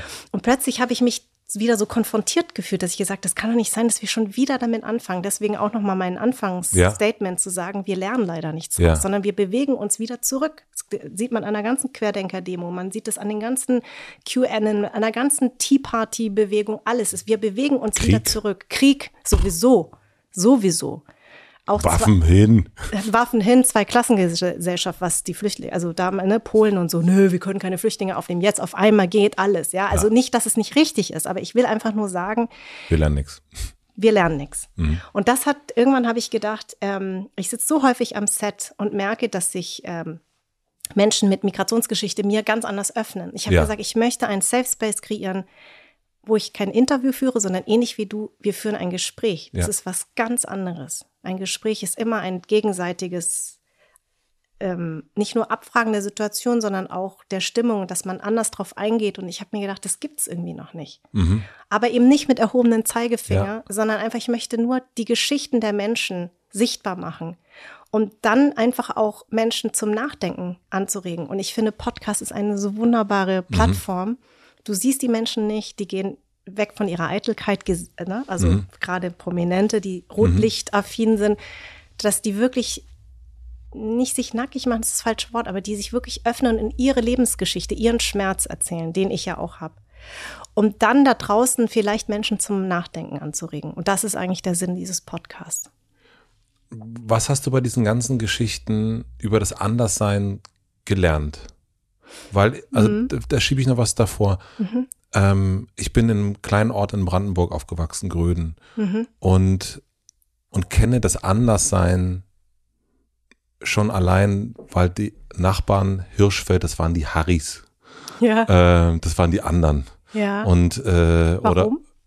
na, die waren doof. Ja. Aber für die waren wir auch doof. Ja. Und, äh, und die äh, 2a war natürlich viel blöder als wir in der 2b. Mhm. Also so dieses immer, dieses Abgrenzen, wir gegen die. Ich, ich habe das jetzt am Wochenende wieder erlebt, äh, weil ich mit meinem Sohn und einem Freund von ihm waren wir auf dem Spielplatz Mhm. und sofort waren das, waren die beiden eine Gang gegen die anderen. Und Mhm. Ja. es war, fing sofort an. Ich war Ja. so interessant, dass es sofort, dass es eine Abgrenzung braucht. Ja. Und jetzt sind das ganz, hast du mit ganz, ganz vielen Menschen gesprochen, die anders sind, dadurch eine Abgrenzung erleben auch. Mhm. Und dann habe ich mich aber ein paar Mal gefragt, naja, erleben wir das nicht alle immer Genau. wieder? Genau das ist anders sein. Ich habe diesen Begriff gewählt, weil ich immer wieder sage, wenn alle tief in sich hineinblicken, sind wir alle anders. Ja, Es ist nur so, manche sind offensichtlich anders, so wie Mhm. ich. ja, Ja, aber wenn wir uns jetzt vergleichen würden, unsere Biografien, unsere Geschichten, sind wir beide nicht anders. ja. Das anders wird immer von anderen gemacht. Mhm. Wie du sagst, Abgrenzung. Du guckst ja nicht in den Spiegel und sagst, ah, da guckt mich eine Asiatin an. Das als Kind siehst, merkst du das ja nicht. Du wirst gespiegelt, du kriegst gespiegelt von der Gesellschaft. Ach, du bist doch anders, du bist ja Asiatin. Ich habe ja überhaupt am Anfang überhaupt nicht verstanden. Ein, ein Gast von mir hat es ganz toll ausgedrückt. Er hat gesagt, das ist wie mit den Sommersprossen. Du merkst irgendwann erst, dass du Sommersprossen hast, weil die anderen dir ständig sagen, du hast Sommersprossen. Du selber guckst in den Spiegel, siehst die Sommersprossen am Anfang nicht und dann stören sie dich auf einmal. Und so ist dieses Anderssein, der Begriff. Und jeder Gast und jede Gästin geht mit diesem Begriff anders um. Es gibt Menschen, die sagen, ich finde, Anderssein ist eine Währung. Wladimir Kamina hat das zum Ja. Beispiel gesagt. Es gibt andere, die sagen, ich finde, ich bin stolz auf mein Anderssein. Sven Marquardt, ne? der, Ja. der Türsteher vom, vom Berghain. Es gibt andere, die finden Anderssein ganz schlimm. Es gibt die einen, die sagen, Anderssein hat mich immer verletzt. Also es, es gibt so viele Geschichten und irgendwann merkst du aber, bei all diesen Geschichten, und das kriege ich ja gespiegelt von den ganzen Zuschriften, die ich bekomme, dass die sagen, Mensch, ich bin eigentlich auch anders. Und, ich, und das ist mein Ziel, dass ich eben sage, eben, wenn wir über all das hinweg gucken, dann ist dieses Ausgrenzen, was viele Menschen tun, eigentlich ja, wenn sie auf sich gucken würden, mhm. gehören sie genauso dazu. Ja. Und bevor du das machst, denk mal kurz drüber nach. Also wir sind die anderen. Wir sind die anderen oder wir sind eben auch anders. Mhm. Und wir gehören dann doch so irgendwie dazu. Auch, ja, ja. Genau. Mhm. Und ähm, das ist eben an dieser ganzen, äh, dieser ganzen Querdenker-Szene und diese ganzen Radikalisierungen, die jetzt passieren, die machen mir, die bereiten mir große Sorge. Ähm, und ich hatte nur einen Moment in den letzten drei Jahren, wo ich gedacht habe, Wahnsinn, ähm, es hat sich irgendwie gut angefühlt, als ich bei einer der ersten Demos ähm, für, also gegen den Krieg hier am Brandenburger Tor war, das war zum ersten Mal eine Demo, die friedlich war. Weil die letzten Jahre ja. haben wir ja extrem aufgeheizte Demos, ne? ob es Black Lives Matter war, ob es Fridays for Future war. Ich hasse eigentlich Demos, aber ich gehe da trotzdem ja. hin aus Solidarität, aber ich mag Massen eigentlich nicht. Aber ich will meine Solidarität zeigen. Und zum ersten Mal war das so eine friedliche Demo. Keiner hat irgendwas gesagt. Es war ganz friedlich. Ganz und ruhig. Hab, ja, und ich habe mir gedacht, boah, das ist echt mal echt angenehm, weil ich finde, die letzten drei Jahre waren echt anstrengend. Mhm. Und dieses Radikalisieren auch innerhalb seiner Freunde, jeder kennt irgendjemand, der total gegen das ist und gegen die Bestimmung und gegen das Impfen und für das Impfen. Und das hat sich alles so hochgeschaukelt. Aber ich erlebe genau darin ja auch in ein, ein dieses ich äh, eine Abgrenzung. Also mhm. alle grenzen sich irgendwie von allem ab. Also so, mhm. du hast so, so kaum noch ein Familienfest, mhm. äh, wo es nicht irgendwie am Tisch irgendwann eskaliert, genau. weil Vater dann irgendwas anderes sagt als Muttern. Mhm. Aber auch in der, in der Kultur erlebe ich das, ne, dass ein großer Drang der Individualisierung da ist. Der wird natürlich auch durch den Kapitalismus extremst gefördert, weil ist ja super, dass ich Turnschuh kaufen kann, wo mein Name drauf steht. Mhm. Und das findet Nike auch richtig gut. Mhm. Ähm, und eigentlich sorgt das aber und dieses immer wieder rauskehren, dass ich anders bin. Jetzt sieht man immer mehr Männer mit Nagellack. Ich wette, mhm. es gibt bald die erste Linie für Männer mit mhm. Nagellack. Mhm. Ähm, sorgt das nicht dann doch auch immer wieder ein bisschen für noch mehr Grenzen? Ich glaube, ähm, Eckhart Tolle hat das mal ganz toll mhm. gesagt bei Oprah Winfrey, das höre ich auch ganz gerne, den Podcast. Ähm, der hat mal irgendwann gesagt, ähm, er sieht es gelassen. Er hat gesagt, es ist so, das ist sehr menschlich. Ja, dass es einfach in eine extreme Richtung schwappt und irgendwann schwappt es zurück, so wie eine Welle. Ja. Na, die nimmt irgendwann dann ab. Die türmt sich erst auf und irgendwann, also um es jetzt metaphorisch ja. zu, darzustellen. Und das heißt, jetzt ist gerade, jetzt türmt sich so hoch? Es türmt sich so hoch, aber irgendwann merken die Leute, aber das ist ja total anstrengend. Ja. Mhm. Und ich glaube schon, dass ähm, auch die Generation, die jetzt nachwächst, die wird es anders machen. Ja. Da sind wir mit dem Begriff nicht besser, anders. Mhm. Und deswegen habe ich auch nicht immer dieses negative Bild, also dieses, ach, die arme Jugend, also was auf die alles zukommt ja. mit Umweltdingen und so. Dann denke ich mir, aber Leute, wir haben schon immer in Zeiten gelebt, die leider unruhig waren. Also jetzt hier wir in Deutschland Gott sei Dank nicht. Wir sind ja sehr verwöhnt, ja. das merken wir jetzt gerade, ne? wie lange wir in friedlichen Zeiten gelebt haben. Aber dass es schwierig ist oder dass irgendwas, dass Herausforderungen da sind, so ist nun mal das Leben. Mhm. Und das Leben ist eben nicht nur toll, positiv. Es, es, also ich sage immer, es ist wie Yin und Yang. Ja. Ne, das Yin und Yang-Zeichen, das schwarze-weiße Zeichen, das ineinander zum Kreis führt und in dem Weißen ist ein schwarzer Punkt und in dem Schwarzen ist ein weißer Punkt. Das heißt, diese Dinge gehören einfach zusammen. Und Ängste machen uns nur eng und mutlos. Mhm. Und deswegen glaube ich, müssen wir einfach die Zeit natürlich annehmen. Die sind anstrengend, aber es, es wird sich, glaube ich, irgendwann auch wieder beruhigen. Das heißt, du würdest mir empfehlen, wenn ich denke, so, oh, jetzt, das wird mir, das wird nicht nur, dass es mir zu anstrengend wird, sondern ich mache mir Sorgen, mhm. ähm, dass wenn jetzt mein Sohn nicht pinke Haare hat und sich macht, weil er mein, also das muss ja sein, weil ich muss ja anders sein als alle anderen. Ja äh, dass das wieder vorbeigeht. Ja, vor allen Dingen weißt du, du hast es Also der kann es natürlich äh, pinke Haare, ne? aber ja. so dieses, manchmal, ich, ich habe gerade das Gefühl, dass Anderssein toll ist. Dass Anderssein fast schon zu einer Pflicht wird. Ja. Dass ich, wenn ich nicht irgendwie noch das und wenn ich, also wenn ich jetzt nicht noch irgendwie was völlig anderes, dann ist, bin ich ja nicht mehr relevant oder dann gehöre ich nicht mehr dazu, zu den Kreisen von all den total bunten, verrückten Menschen. Genau, das ist die. Ähm, bunt verrückt meine ich auch. Also du weißt, was ich, ich weiß genau, ich was du meinst. Ja, ja, nein, nein, nein, nein, nein, nein, versteht das ist halt auch das Problem unserer ersten Welt, unserer Wohlstandsgesellschaft, ja? ja? Also, dass wir uns genau über sowas Gedanken machen können. Mhm.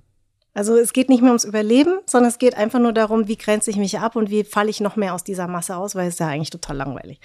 Und ich glaube, dass ähm, ich, ich, ich glaube, warum jetzt Menschen so eine Plattform bekommen haben, also ich zum Beispiel Stichwort divers oder ja. non-binär. Ja. Es gibt einen ganz tollen Film, den ich empfehlen kann auf Netflix, eine Dokumentation, die heißt ähm, äh, Disclosure, Hollywoods Bild über Transgender. Mhm. Und ähm, da sieht man das schon in den Stummfilmen, dass es Menschen gab, die Transgender waren. Das wurde schon immer dargestellt. Natürlich ja. irgendwann nicht mehr gut und richtig, aber es wurde schon immer thematisiert. Wenn man zum Beispiel jetzt auf das non-binäre Geschlecht guckt, also Menschen, die weder ja. Mann noch Frau sich zugehörig fühlen, wenn man zum Beispiel alle Götterstatuen sieht. Na, also Buddha mit den Ohrringen, ähm, äh, hier Shiva, lange Fingernägel. Das wurde schon in den Kulturen immer schon bespielt. Das binäre System wurde ja von der katholischen Kirche vor allen Dingen ja. gesetzt. Das ist Mann und Frau und in den 60er Jahren, dass es sehr konservativ war. Zum Beispiel war rosa früher eine Jungsfarbe. Ja. Das weiß ja auch keiner. Genau. Ja, Heutzutage ist ja pink. Oh nee, das ist eine Mädchenfarbe. Mhm. Das ist irgendwann so gemacht worden. Mhm. Also wenn wir uns bei den Rittern war das, glaube ich, noch war rosa noch, glaube ich, die die die Jungsfarbe ja? in, in, in, dem Mittelalter. Ja, ah, ich glaube. Ja. ja, und also aber ich glaube auch noch nicht so lange war das auch noch nicht so lange her, dass das eben normal war. Also so ne, also dass man so rosa Polunder und so getragen mhm. hat als Junge. Und ich glaube einfach, dass ähm, viele sich hier dem erwehren und Angst haben davor, aber eigentlich gab es das schon immer. Es war nur nicht sichtbar.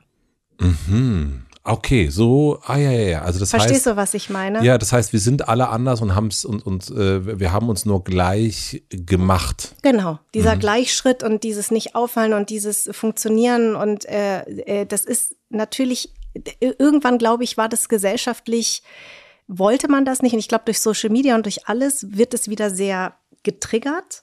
Ne? Also, dass man auffällt, man muss möglichst ja. auffallen, um, um, gesehen zu werden, gesehen zu werden ja. und viele Follower zu haben und so.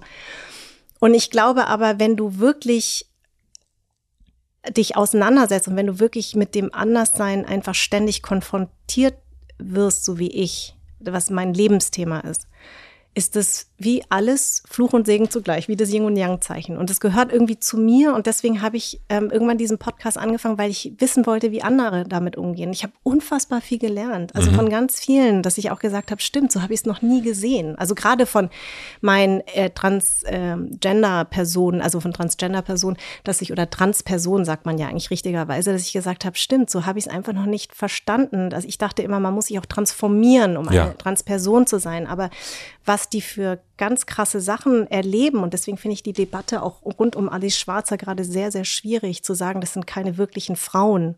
Da sind wir wieder beim Wort wirklich. Was heißt denn das? Ja. Oder keine wirklichen Männer.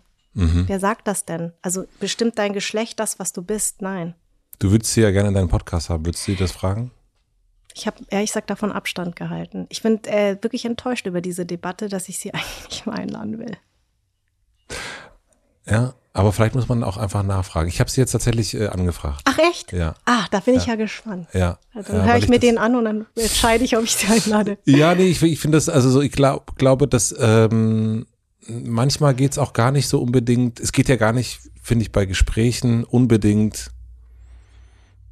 darum, dass wir dann am Ende sagen, ach so, naja mhm. gut, dann okay. Sondern es ist ja eigentlich nur im Grunde zu sagen, okay, du kannst mir deine Sicht sagen mhm. und ich kann meine Sicht trotzdem behalten. Ja, Agree to disagree. Das stimmt. Und, ähm, und da draußen, wenn, wenn man das hört, rastet das bei manchen ein und bei manchen rastet es aus. Also das ist, mhm. ich finde das gar nicht unbedingt, ähm, deswegen bin ich sogar eher dafür, dass man sie gerade dann mhm. einzuladen äh, und dann zu gucken, wo, ist, wo, wo sind die Gemeinsamkeiten und wo sagen wir aber, nö, weißt du, du, äh, ich, ich sage auch nicht mal, du isst Fleisch, das kann ja, ja wohl nicht wahr sein. Ja, so, ja, ich klar. esse, also ne, äh, deswegen glaube ich, so eine spannende Person. Und ich hatte das, ich fand das äh, interessant bei dir zu lesen, dass sie so eine wichtige Figur für dich war, auch mhm. als, als Teenager. So, so ein, ich, ich, ich, ich mache das jetzt. Ja, ich finde, ich finde auch zum Beispiel allein schon dieses Abtreibungsgesetz. Ja. Ne? Selbstbestimmung der Frau, das mhm. war, da war sie mit einer führenden. Also das, was sie geschaffen hat, ihr Lebenswerk Da, dafür bewundere ich sie. Mhm. Deswegen wäre sie auch ein Wunsch, äh, eine Wunschgästin von mir. Dass sie damit solche Probleme hat, tatsächlich mit Transpersonen, das hätte ich ihr gar nicht zugetraut. Das hat mich eher verwundert, aber vielleicht verwundert mich das auch nicht. Sie ist auch eine andere Generation. Aber wie gesagt, Transpersonen waren schon immer unter uns. Ja. Wir haben sie einfach nur nicht sehen wollen. Mhm. Wie geht es bei dir zu Hause? Jetzt machst du diesen Podcast und, äh, und ich meine, zu Hause auch wirklich, können wir jetzt ganz groß ziehen, auch mit Freunden, mit Nachbarn und so weiter und so fort. Ähm, jetzt kommst du aus diesen Gesprächen und du siehst ja, der Vorhang wird ja nur aufgezogen. Mhm. Und das ist ja, wenn man so manchmal von Reisen kommt oder ich, ich weiß es noch, ich habe ein Meditationsseminar gemacht, zehn Tage Schweigen, man kommt zurück, man wow. ist ja wirklich. Hast du das durchgehalten? Ja, wie Vipassana, ja. Krass, und wie war das? Naja, es war für mich natürlich super, aber für mein Umfeld danach Weil? anders. Weil? Na, weil du, du bist ja die, du bist ja der Buddha in Person. ja, ja. Die Erleuchtung. Du bist der, ja, du, das ist so, und man wird so gleichmütig, nicht mhm. gleichgültig. Das ist ja ein großer Unterschied. Ja. So wie Mitgefühl und Mitleid. Ja, mhm. genau. Und das ist aber ganz viel in Gesprächen definiert sich ja durch was komplett anderes. Mhm. Und dann sitzt du so daneben und äh, bist so ein bisschen gleichmütig, sitzt du da und die sagen so, Alter, ey, hast du, aber wie lange hat das angehalten? Das ging wenn so. du ehrlich bist? Äh, ah, das hat lange angehalten. Ja. Ähm, ja. Okay. Hat lange angehalten und hat so, so auch wirklich Veränderungen in meinem Leben geführt. Ja. Aber ähm, dennoch ist das die anderen haben diese Erfahrungen ja in dem Moment nicht gemacht und ich mhm. kann das auch verstehen und ich habe dann auch so ein bisschen, man, man, der Alltag fährt einen ja so ein bisschen zurück. Mhm. Ne, deswegen Buddhismus äh, in Vietnam ist was anderes als Buddhismus in, in, in Berlin Friedrichshain. Genau. Ähm, aber wie also du bist ja dann auch eine andere Person nach mhm. diesem Gespräch. So ein bisschen, ja. Du hast ein anderes Wissen. Du bist genauer in der Sprache. Mhm. Äh, wir merken das auch, wenn wir miteinander hier reden. Man, ja. man guckt auch so, und das merke ich auch in deinem Podcast, wie sich die Sprache so verändert und guckt. Ähm, wie geht es mit deiner Familie? Lange, lange Frage. Lange Frage oder sehr gute Frage. Ähm, mein Mann hört gar keinen Podcast ähm, und ähm, er findet das, glaube ich, manchmal auch ein bisschen anstrengend, aber mhm. ich bin jetzt nicht so missionarisch. Also ich renne jetzt nicht durch die Gegend und sage jetzt, du musst jetzt gendern. Mhm. Gender ist ja wirklich eine interessante Sache, weil mhm. ähm, Lieblingsgeschichte ist ja immer, dass dann der Mann sagt, also ich halte davon gar nichts und meine Frau auch nicht. Und weil meine Frau jetzt davon, ne, die mhm. ist ja, ja stellvertretend voll. für alle Frauen. Mhm. So wie ich habe aber, ich darf das N-Wort sagen, weil ich habe einen schwarzen Freund, der sagt auch das N-Wort sage ich ja, also das ist für mich kein Argument. Und ich finde es auch immer interessant, ich gender ganz viel, mhm. habe ich auch erst gelernt ähm, und schreibe auch Gästin und da mhm. stören sich wahnsinnig viele dran. Und ich denke mir immer, das ist nicht so interessant. Dann gibt es immer einen Link zu Dieter Hallervorden, mhm. immer, immer, ja. immer von weißen Männern. Und ich denke mir so, lass mich doch gendern. Ich sage ja nicht, dass du gendern musst.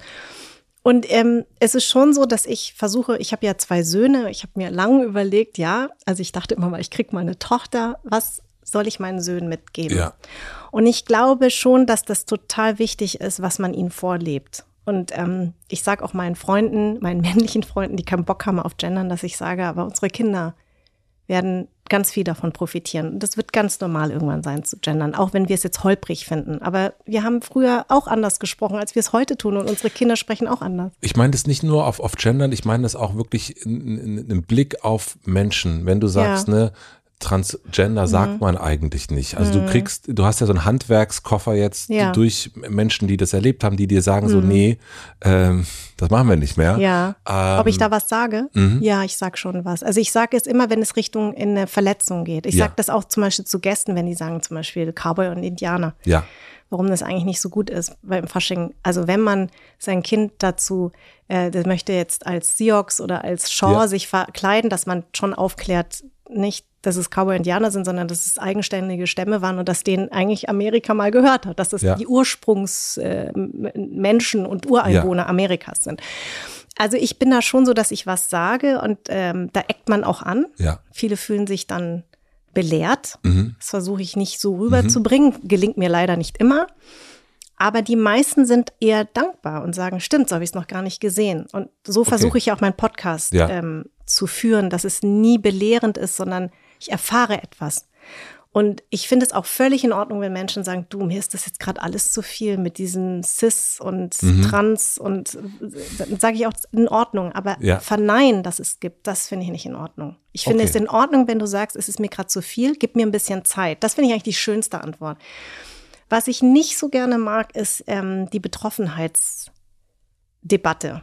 Also Menschen, die eben nicht von Anderssein, Ausgrenzung, nach Benachteiligung ähm, betroffen sind, von Rassismus zu reden. Also gegen uns Weiße, wir werden ja auch manchmal rassistisch behandelt. Sie, Ja. Nee, Rassismus ist wirklich eine weiße Erfindung. Es ist wissenschaftlich Ja. belegt. Ach so, okay, ich bin ja auch ein Opfer. Ähm, Ich bin ja auch ein Opfer. Und wenn ich in, und, und also dieses, woher kommst du, wenn ich in China jetzt zum Beispiel äh, äh, bin, da wäre ich auch gefragt, woher kommst du? Ich sage, ja, aber du bist doch nicht in China geboren, das ist was anderes. Es ist so, dass ich mir manchmal wünschen würde, wenn ich solch, so etwas sage, dass ähm, die, die tollste Reaktion ist immer, ach, habe hab ich so noch nicht gesehen, muss ich kurz drüber nachdenken, ob der es dann annimmt oder nicht. Ja. So, ne? Aber dieses sofort mit so einer, nee, also wirklich nicht. Und es ist doch eigentlich nur nett gemeint. Und es ist mir eigentlich zu viel und ich will nicht. Also diese Abwehrhaltung, damit habe ich ein Problem. Ist das nicht auch Angst? Eben. Und Ja. Angst macht eng. Ja. Ich sag immer, seid mal ein bisschen mutiger. Was soll denn passieren? Trans-Personen nehmen dir ja nichts weg, Ja. nur weil es die gibt. Oder non-binäre Menschen. Du hast doch keinen Nachteil dadurch. Nee, ich glaube, das ist ähm, Das, was man halt nicht kennt. das, was man nicht kennt und ähm, am Ende ist das ja aber auch schon auch, auch was man nicht hat. Ähm, weil letzten Endes bei Transpersonen, die finde ich auch etwas leben, ähm, wo ich ganz doll sage, auch da, da hätte ich ja totale Hemmung. Ja. Ähm, das, also ich kann das, das ist ja auch wie jemand, den man auf einer Bühne sieht äh, oder in einem Film sieht. Die Person, die macht etwas, was äh, ich mich nicht trauen würde. Die küsst einfach die Ja. Person oder was Ja. auch immer. Und, ähm, und das finde ich, das, das, dafür sind ja Trans-Menschen, finde ich, auch ein Symbolbild. Und wenn ich selber in so einer Verengung bin und mich gerade irgendwie nicht traue, dann ist das, kann das auch in ähm, es, es ist aber meine Sache natürlich und nicht, Genau. hat nichts äh, mit dem Transmenschen zu tun. Genau, genau. Ähm, aber das ist, es sind ja wahnsinnig tolle, leuchtende Beispiele dafür zu sagen, so, guck mal, die Freiheit, die hast du auch. Genau. Und auch zu sagen, ähm, zu akzeptieren und auch zu sehen, was die für einen Leidensweg und Leidensdruck Unfassbar. gegangen sind. Unglaublich. Ähm, und einfach erstmal gar nicht mal zu bewerten. Also wir bewerten so wahnsinnig schnell. Mhm. Ja. Es ist völlig in Ordnung, mal zu sagen, boah, da muss ich mal kurz drüber nachdenken. Es Mhm. ist mir viel lieber. Oder ich trau, ich weiß gar nicht, ich frage ganz häufig Transpersonen. Ich habe am Anfang ganz häufig den Fehler gemacht, Transmann oder Mhm. Transfrau zu sagen, bis mir ein Aktivist gesagt hat, du sag mal lieber Transperson, weil jede Geschichte ist so individuell. Ja. Und deswegen sagt man immer von, du sprichst man von Transgender, also in Amerika ist Gender, ne, ist eigentlich Ja. viel besser. Hier transsexuell, da denken Leute immer, es hat was mit Sexualität Ja. zu tun. Deswegen Transperson ist eigentlich das Beste zu nehmen oder Transmensch.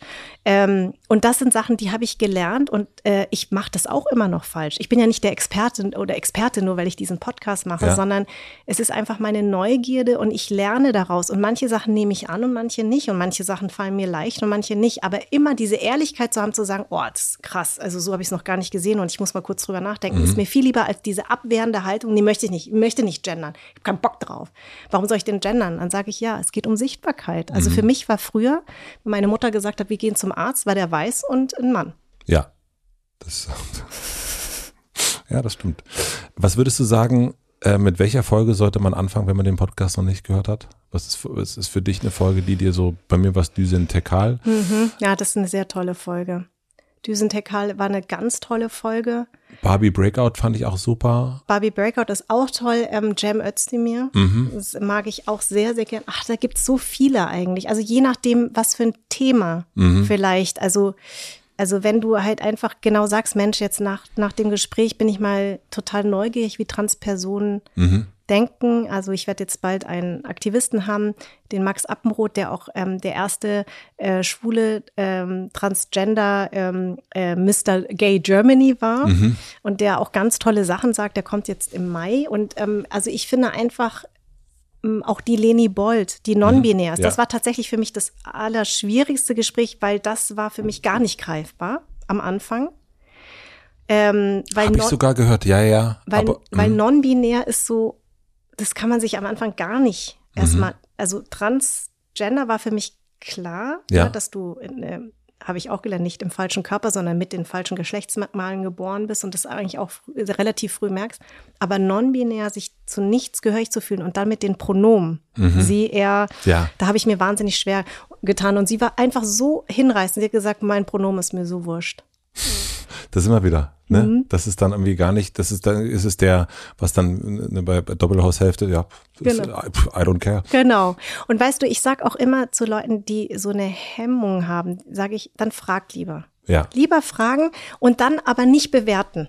Also nicht fragen und dann sagen, ja, also das finde ich jetzt aber äh, so, sondern einfach mal annehmen und mal nichts dazu sagen. Also wenn du mich jetzt fragst und ich sage, ich komme aus Darmstadt, nicht danach gleich fragen, ah, und woher kommst du wirklich? Ja, das Oder- wirklich, das, was war das andere? Wirklich und, und eigentlich. Und eigentlich, ja, genau. stimmt. Und äh, sondern wenn ich dann sage, frag doch lieber, wo- sind meine Wurzeln? Und nicht gleich dann ah, sich angegriffen fühlen, aber das ist doch einfach nur. Nein, einfach mal annehmen. Einfach annehmen und fragen. Das wäre, das, damit wäre mir schon geholfen. Und nicht nur mir. Was glaubst du, wie lange du den Podcast noch machst? Das frage ich mich auch, weil es ist ja so viel Arbeit, weißt du ja selber. Und ähm, ich drehe jetzt unheimlich viel. Äh, ich drehe jetzt noch einen Kinofilm ähm, und danach äh, drehe ich Was noch was anderes.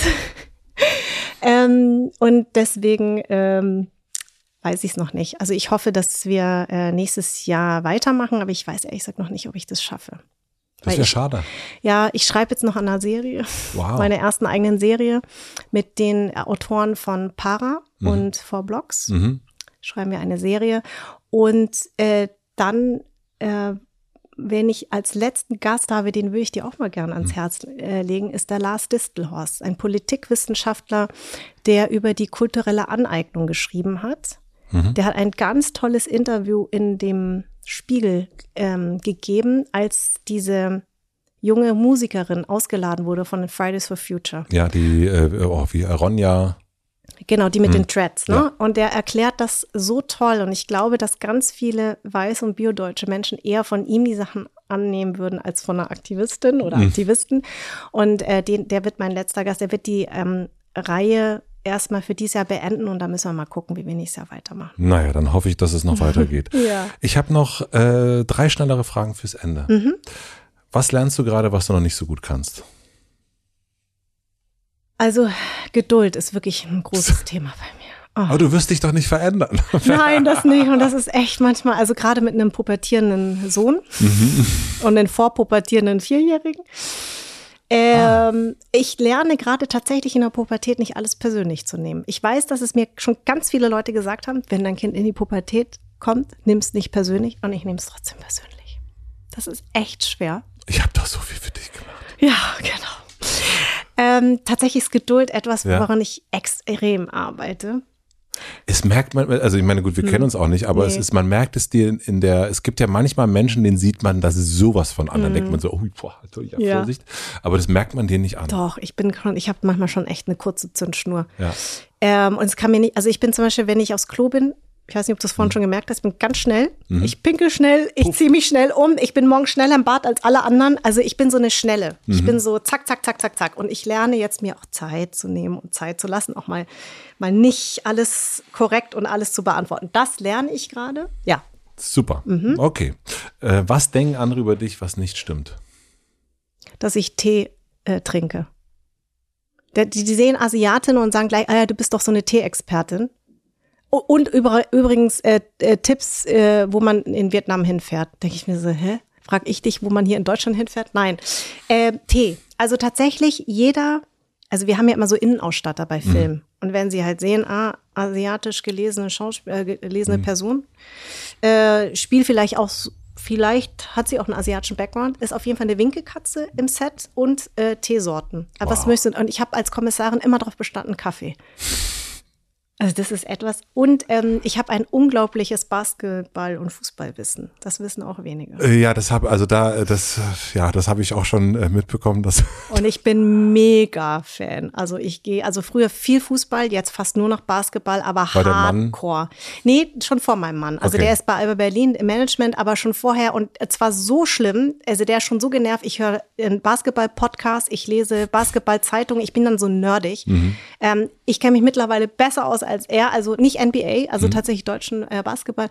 Aber ich bin ex, da bin ich echt extrem. Das wissen ganz wenige, aber mit meinem Fußball- und Basketballwissen kann ich so manche, manchen überraschen. Manche Runden gewinnen. Genau. Und die letzte Frage, äh, mhm. das ist die große Plakatwand am Alexanderplatz und äh, du darfst entscheiden, was für alle Berliner und Berlinerinnen für eine Woche zu lesen sein würde. Was würdest du drauf schreiben?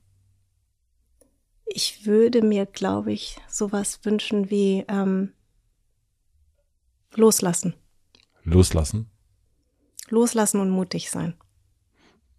Das hast du ja schon ein paar Mal bewiesen, genau. würde ich sagen. Genau, und ich kann es sehr empfehlen. Super. Ich danke dir für das Gespräch, Alfred Biolek-mäßig.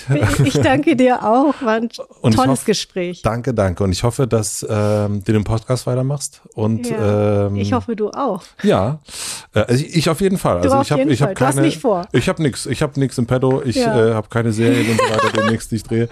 Nein, ich mache das weiter. Aber ich fände das super, wenn du es weitermachen würdest. Das danke wünsche ich dir. mir. Oh, danke dir. Das danke, bedeutet danke. mir viel. Schön. Danke.